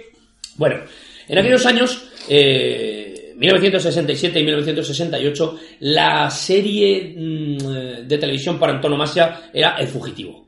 Era la gran serie americana. Por cierto, todas estas series se vieron en España. Sí, sí, Se vieron en el, en el- mundo me- latino. Yo, yo me acuerdo en España de, de chaval de ver esa intro, ¿no? De Sí, los invasores. sí, invasores. Bueno, pues una serie creada por Larry Cohen antes de probar eh, suerte en el mundo del terror y es una serie de ciencia ficción con todos los elementos de la ciencia ficción que buscaba ser la sustituta del fugitivo. Recordemos que el fugitivo es un poco el eh, es un poco el arco argumental de que hemos estado hablando. Un hombre acusado de un delito que no cometió, concretamente Ajá. de haber asesinado a su mujer, y se revela contra la sociedad, contra el sistema, se convierte en fugitivo y escapa. Y trata durante toda la serie de probar su inocencia. En los años, yo creo que principios de los 90, hasta se hizo una, un largometraje protagonizado por Harrison Ford. Una película de Sí, grandísimo verdad, éxito. sí. ¿De acuerdo? Eh, tomando un, un argumento clásico de la ciencia ficción, eh, el arquetipo de la invasión de los ladrones de cuerpos, la sustitución, ¿eh? los invasores, trató de serializar ese ataque escondido, ese ataque extraterrestre escondido de la Tierra. Bien, eh, el protagonista es David Vincent, un arquitecto, que una noche, eh, caminando por, oh, perdón, caminando, conduciendo por una carretera oscura de los Estados Unidos, recordemos que esto siempre, esta serie, yo creo que por motivos económicos, em, la acción se desarrollaba casi siempre en exteriores, en el medio oeste, ¿no? Siempre había desiertos, cañones, en fin, lugares muy inhóspitos, apartados de la, apartados de la civilización, ¿no? Bien. ¿no? No, La, la- la historia no se, la, la trama no se desarrollaba en grandes ciudades, sino en graneros, veremos por qué. David Vincent una noche, vencido por el sueño, tras una, una larga sesión de, de- de- de volante, decide aparcar el coche en una, en, en una, en una carretera secundaria, en el arcén, y, y dormirse. Bueno, pues justo con- tiene tan mala suerte que ve eh, aterrizar un platillo volante. Sí. Ve aterrizar un platillo volante y, y- y descubre que hay una raza de invasores, de seres invasores, que, que pretenden suplantarnos. ¿De acuerdo? Ellos, es- estos seres tienen forma humana, pero mm, no tienen pulso, no tienen pulmones, no tienen sangre, su, su cuerpo es, es de otra manera. Mueren sin dejar rastro alguno. O sea, cuando a, un a uno de esos personajes se le mata de un disparo, mueren como un ser humano, pero de repente se, se, se desmaterializa, se convierte en polvo, no deja rastro ninguno. Estos seres, ah, habrá quien recuerde, cuando siempre decimos los invasores, recordamos los meñiques rígidos. Sí, sí, es verdad. Bueno, los me- el meñique rígido es, un- es una manera de, de distinguir a los, a los invasores, que era una, una cosa curiosa. Era un McGuffin, uno de los elementos que ayuda a, a mover la acción, porque de, eh, eh, David Vincent descubrirá que una persona es eh, un fake, que una persona, una- un personaje de un, de, un, de un episodio descubrirá que es un, que es un invasor por el meñique. Por el meñique, claro. Pero sin embargo, esto se va abandonando. De hecho, en el primer episodio ya aparecen invasores que no tienen el dedo rígido. No todos tienen el dedo rígido. Ajá. Hay diversas categorías de, de invasores. De hecho, también habrá una quinta columna, habrá alienígenas que ayuden a los seres humanos, en fin. Eh, hablo ahora de, del- de los, de los exteriores. ¿Por qué, todas las, ¿Por qué todo sucedía en lugares inhóspitos, apartados, en graneros, en fábricas abandonadas, en antiguas factorías? Bien, los, em, los, eh, los invasores necesitaban recargarse. Así que montaban una especie de fábricas Sí. unos, con unos tubos que utilizaban para recargarse, para recargar sus cuerpos, porque si no se desvanecían. Bien, eh, asimismo utilizaban esas esos mismos tubos eh, metálicos para, para matar personas. Esto no queda muy bien, esto no queda, eh, en realidad no queda muy bien, muy bien explicado. El caso es que se trata de una, de una civilización alienígena que pretende invadir la Tierra, suplantando al ser humano, y poco a poco van sustituyéndolos. Sí. ¿De acuerdo? Eh, bueno, estos series, est- estos seres no tienen sistema sanguíneo, no tienen corazón, mm, no tienen pulso, su estructura interna es, eh, está compuesta en parte de celulosa, Ajá. Tiene una intolerancia al, al oxígeno, por lo tanto, y a, y a la claridad del sol, Mm. eh, tiene una serie de, de problemas. Cuando se están, cuando se están deshaciendo, Sí. entran en una especie de estado incandescente Ajá. brillan mucho, ¿de acuerdo? Así que no tienen sentimientos humanos, por supuesto, incluso eh, teniendo en cuenta que algunos de ellos eh, forman parte, se montan una quinta, una especie de quinta columna para ayudar a los, para ayudar a los, a los seres humanos. Así que es una sociedad totalitaria e igualitaria. De ahí ese es uno de los elementos más que, que podríamos ver que tiene en relación con el, con el, con el comunismo. El fallo dentro de la organización se paga con la vida. Son- son- no, no tienen misericordia alguno. Salvo unos jerarcas, todos son iguales. Y bien, debo decir que es una, que es una serie que tuvo en España, por lo menos tuvo una buena aceptación, tiene un par de temporadas. Mm, Yo creo que se hizo muy, muy popular en la época, Sí. pero bueno, tiene un pase. Los episodios no son demasiado apasionantes. Pero bien, no deja de ser una transposición del fugitivo de ese. Porque claro, el David Vincent trata de, de explicar eh, a todo el mundo lo que está sucediendo. Que, que hay una invasión alienígena y que se están, se están haciendo con el mundo, pero nadie le cree. Sí. ¿De acuerdo? Tiene una serie de armas eh, curiosísimas, hay una cierta tecnología, no solo el ovni, sino un disco cerebral por el que son capaces de, de absorber los pensamientos o llenar el cerebro de un ser humano de sus, de sus propias ideas. Tienen pistolas de rayos, los regeneradores de los que habíamos hablado, incluso los anuladores de voluntad, que son una especie de casco, una especie de casco por el cual anulan la voluntad de las personas o incluso pueden obtener toda la información. Bueno. Así que una raza inmisericorde que trata de sustituir al ser humano por métodos violentos, pero con una serie de características y de debilidades que será, que será lo que haga avanzar la acción. En cualquier caso, bueno, yo creo que es- me da la impresión, ¿no? Porque no la he revisitado. Una serie que recordamos, pero que bueno, que quizás un revisionado no merezca la pena. es- Desde que- luego, que, ha perdido. Es ¿no? difícil de ver, sí. No es, no es, Ahora no es amable. espesita, No es amable de ver, no es amable de ver. Hay algunos episodios que tienen momentos espeluznantes. Por ejemplo, se encuentran a un. Hay un episodio en el que se encuentran a una alienígena en plena regeneración. O sea, eh, Ah, se ha interrumpido el proceso de regeneración. Sí. ¿De acuerdo? Entonces al, al- tienen que meterla dentro de un tanque y hay unos, eh, hay unos episodios para la época y para ser la televisión estaba en eh, hecha en color. Hay algunos, hay algunas imágenes un poco tétricas, un poco tétricas. Pero bueno, a ver, si alguien quiere ver algún episodio para recordarlo, yo lo que más, lo que más, lo que recuerdo con más, con más cariño es el, es el, este parlamento introductorio. Los invasores, Sí, seres sí. extraterrestres de un planeta que se extingue. Casi lo que más se recuerda. Eso es gracioso. La intro. Pero bueno, una serie llena de acción y que quizá merezca la pena ver algún episodio. Desde luego, las dos temporadas, los 17 capítulos de la primera y 26 de la segunda, pues me parece excesivo. Pero Pues- seguro que alguien la recuerda, pues será los años 60. alguien la recuerda con cariño. Exacto, estos son los años 60 y bueno, ya conforme nos vamos acercando ya a nuestros tiempos, que es lo que menos nos interesa, eh, pues ya vamos a, ya, claro que tenemos muchas películas, así, pues si decimos un momento de estos, un, dos, tres, responde otra vez, pues por ejemplo, Están vivos. Están vivos. 1988, Carpenter. John Carpenter, Miguel. También Invasión Secreta de, de Manual. Im- Importantísima. Eh, una cosa muy curiosa, peliculón. 1988 hemos dicho, ¿verdad? Sí. Protagonizada por Roddy Piper, un, un- un luchador, un, Sí, sí, un era un- profesional de la lucha libre. ¿Sí?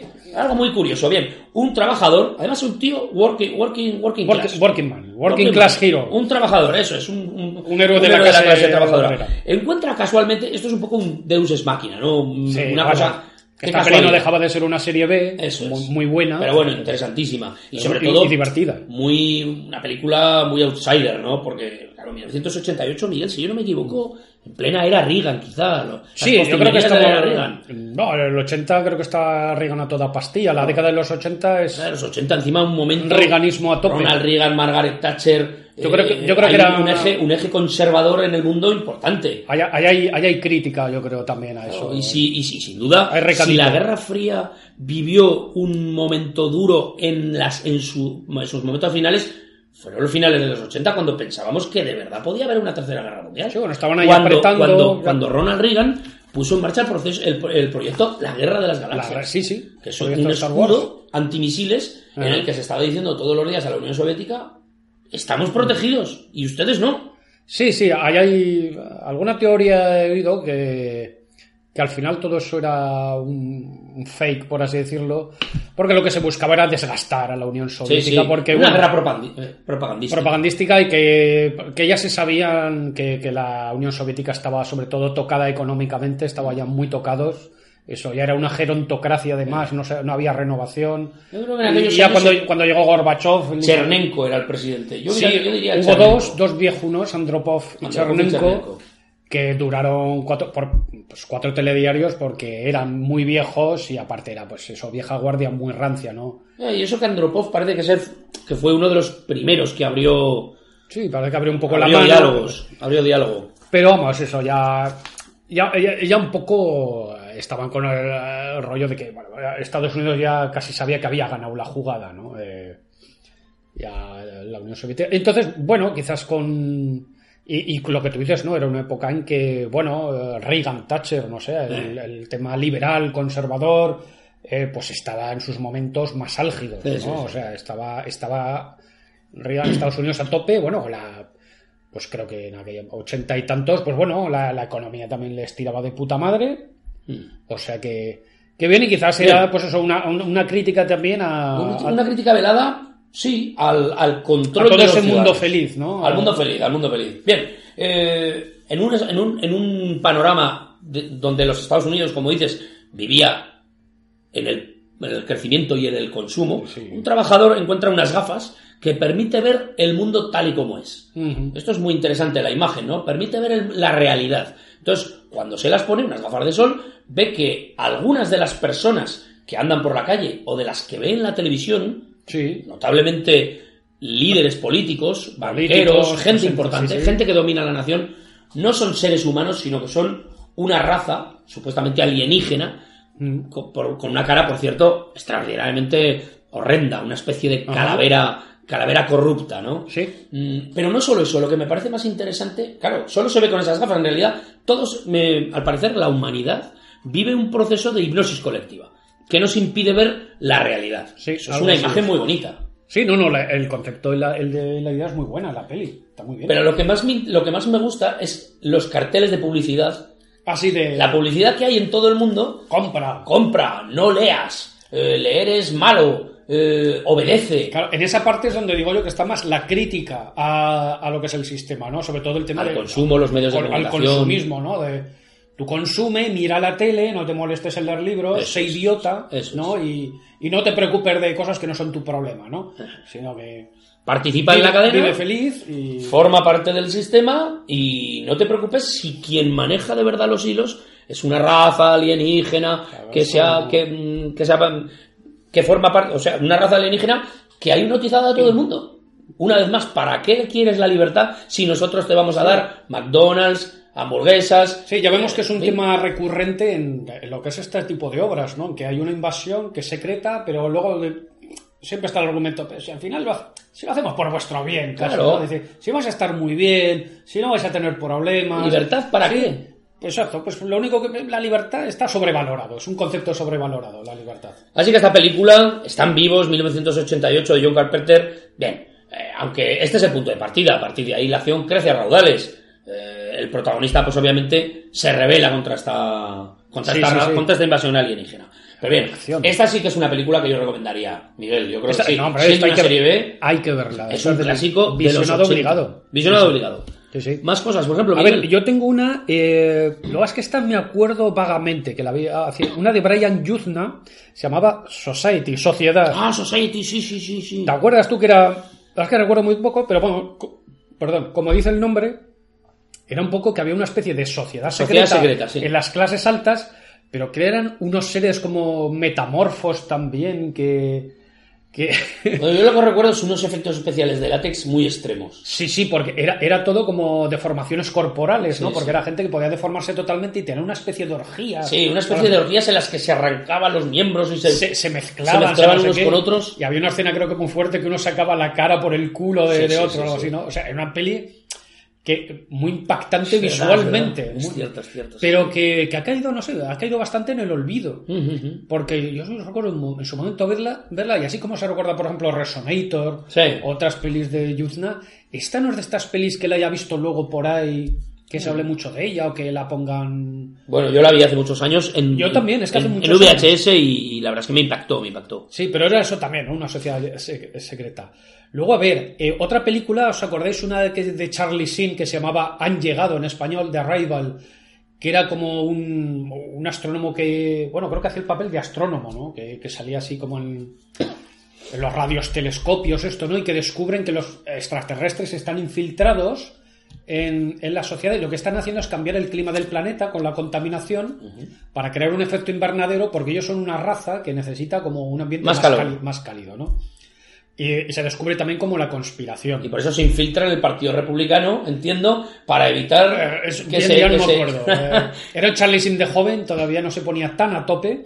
qué bueno, qué bueno. Pero bueno, esto es de Buen, 1996. buen planteamiento. Bueno, y luego tengo aquí apuntadas por series, pues hombre, Expediente X, toda la trama La de, la conspiración, pues ahí lo tenéis. En Galáctica, por ejemplo, tenéis también a los Cylon infiltrados también, ¿no? Tenéis ahí una especie de... ahí Más eran ya tanto como invasión infiltrados, ¿no? V. V, V, en un principio, bueno, sabemos que son extraterrestres, pero realmente Pensamos que son... hay una intención secreta oculta, ¿no? O es otro tipo, claro, se están escondiendo también lo que realmente son, pues podría ser V. Eh, en Doctor Who, en. Doctor Who, alguno de los capítulos tenemos también, no me acuerdo cómo se llama la raza, ¿no? Pero hay una raza de seres metamórficos que también se transforman, que están infiltrados, se transforman en personas. Ahora no me acuerdo exactamente del capítulo, pero en Doctor Ajá. Who también. Hay una película de 1999, ya ves, Miguel, que estamos muy más, mucho más acá de la batalla de Yavin. Más- Pero bueno, más acá que- permitámonoslo por una vez. Una película del 99 llamada La mujer del astronauta, The Astronaut's Wife, llamada aquí, titulada aquí La cara del terror, una vez más, le podrían haber llamado La vaca que te le cayó encima a Cantinflas o cualquier otra cosa, porque La mujer del astronauta lo dice todo. Pero sin embargo, La cara del terror, ¿por qué? Bien, esto es España. Bueno, La mujer del, del astronauta, ¿qué sucede en esta película? La cara del terror. Bueno, un astronauta vuelve cambiado desde el, de una misión espacial y deja embarazada a su mujer. Un Ah, día, un día la mujer se da cuenta de que su marido no es su marido y por lo tanto, ¿qué es lo que lleva en el vientre? Bien, sí. Estoy diciendo más que lo debería, de lo que debería, pero pero es el mismo planteamiento. Mi marido no es mi marido. Ahora me acuerdo de otra, mientras habla, especies. Sí, sí, señor. especies. Ahí tenemos también una invasión, ah, una alienígena. Sexy. Joder, sí, con la Natasha Henstry o algo así, que Nada un- menos. un pibón, una mujer con más curvas que el jarama. También esto es de los años 90, me parece.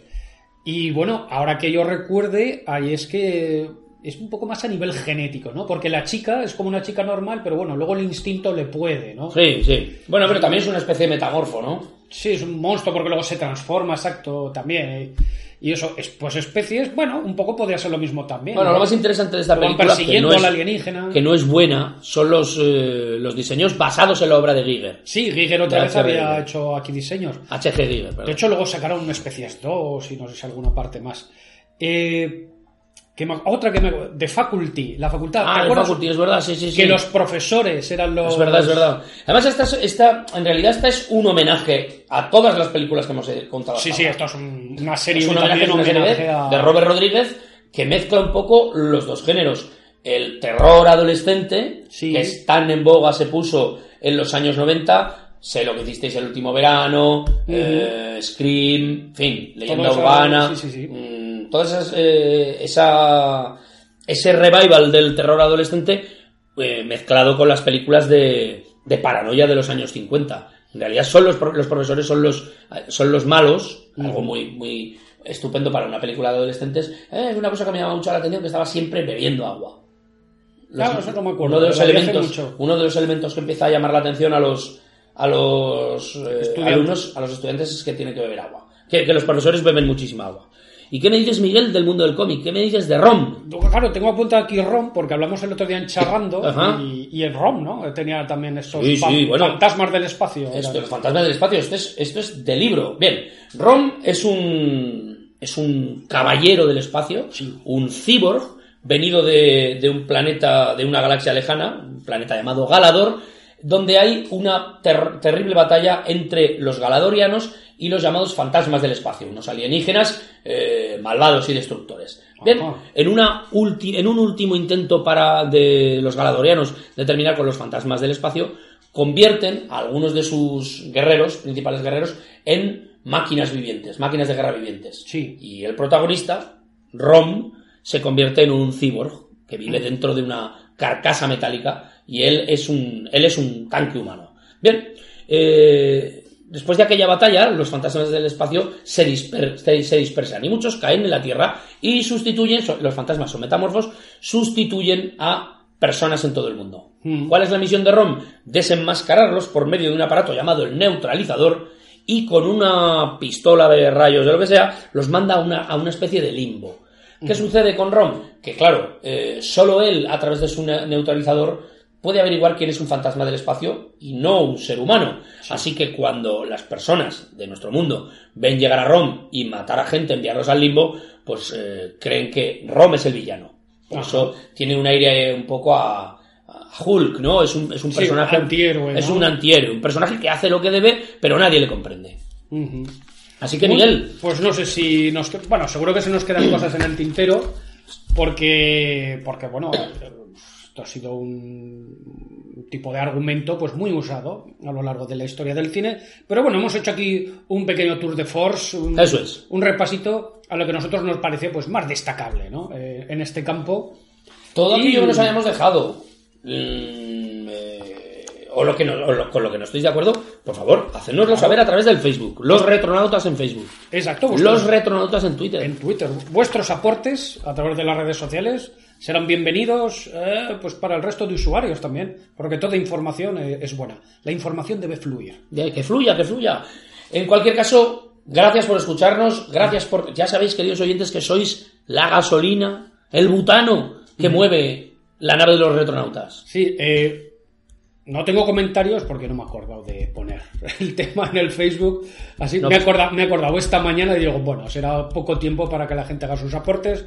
Bueno, para el próximo tema, a ver si que cojamos otra vez el ritmillo. Yo Sí, también, sí, ahora ¿no? cogemos el ritmo. Estamos con este. Tenemos algunos, algunos temas buenos, ¿eh? Hay, hay temas preparados, hay, hay ideas, hay ideas, porque esto, esto, este tema no se acaba nunca, amigos. Es lo, lo bonito que tiene. Es cierto.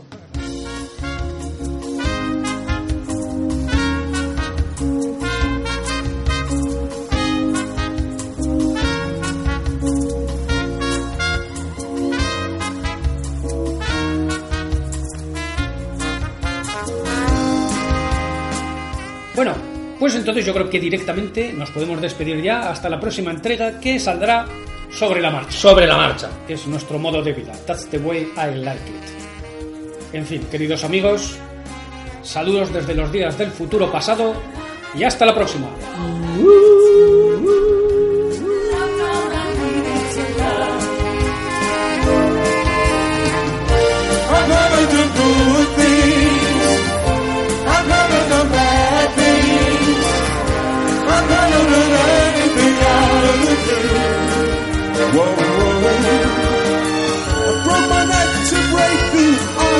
and I wanna come down right now.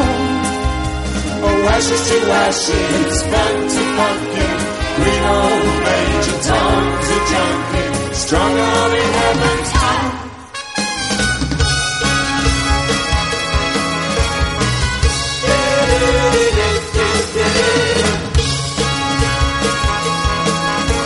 Yeah, we mean it, man. You've your mother in a whirl. She's not sure if you're a boy or a girl. Hey, babe, your hair's alright.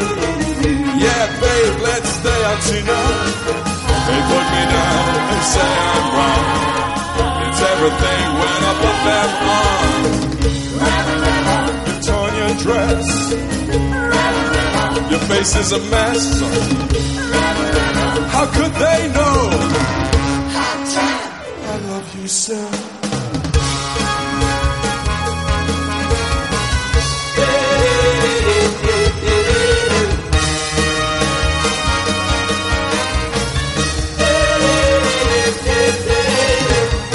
ain't rock and roll. This is genocide, ladies and gentlemen.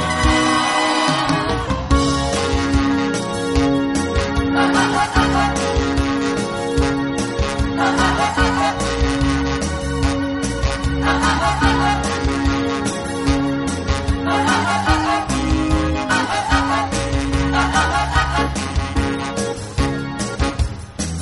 Let's spend the night together.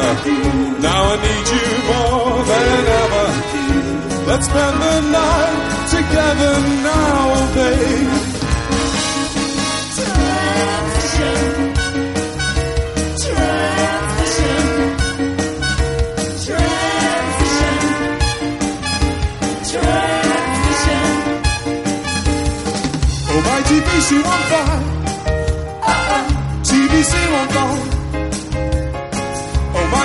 TVC 15. Ah, ah. TVC 15. Take away can.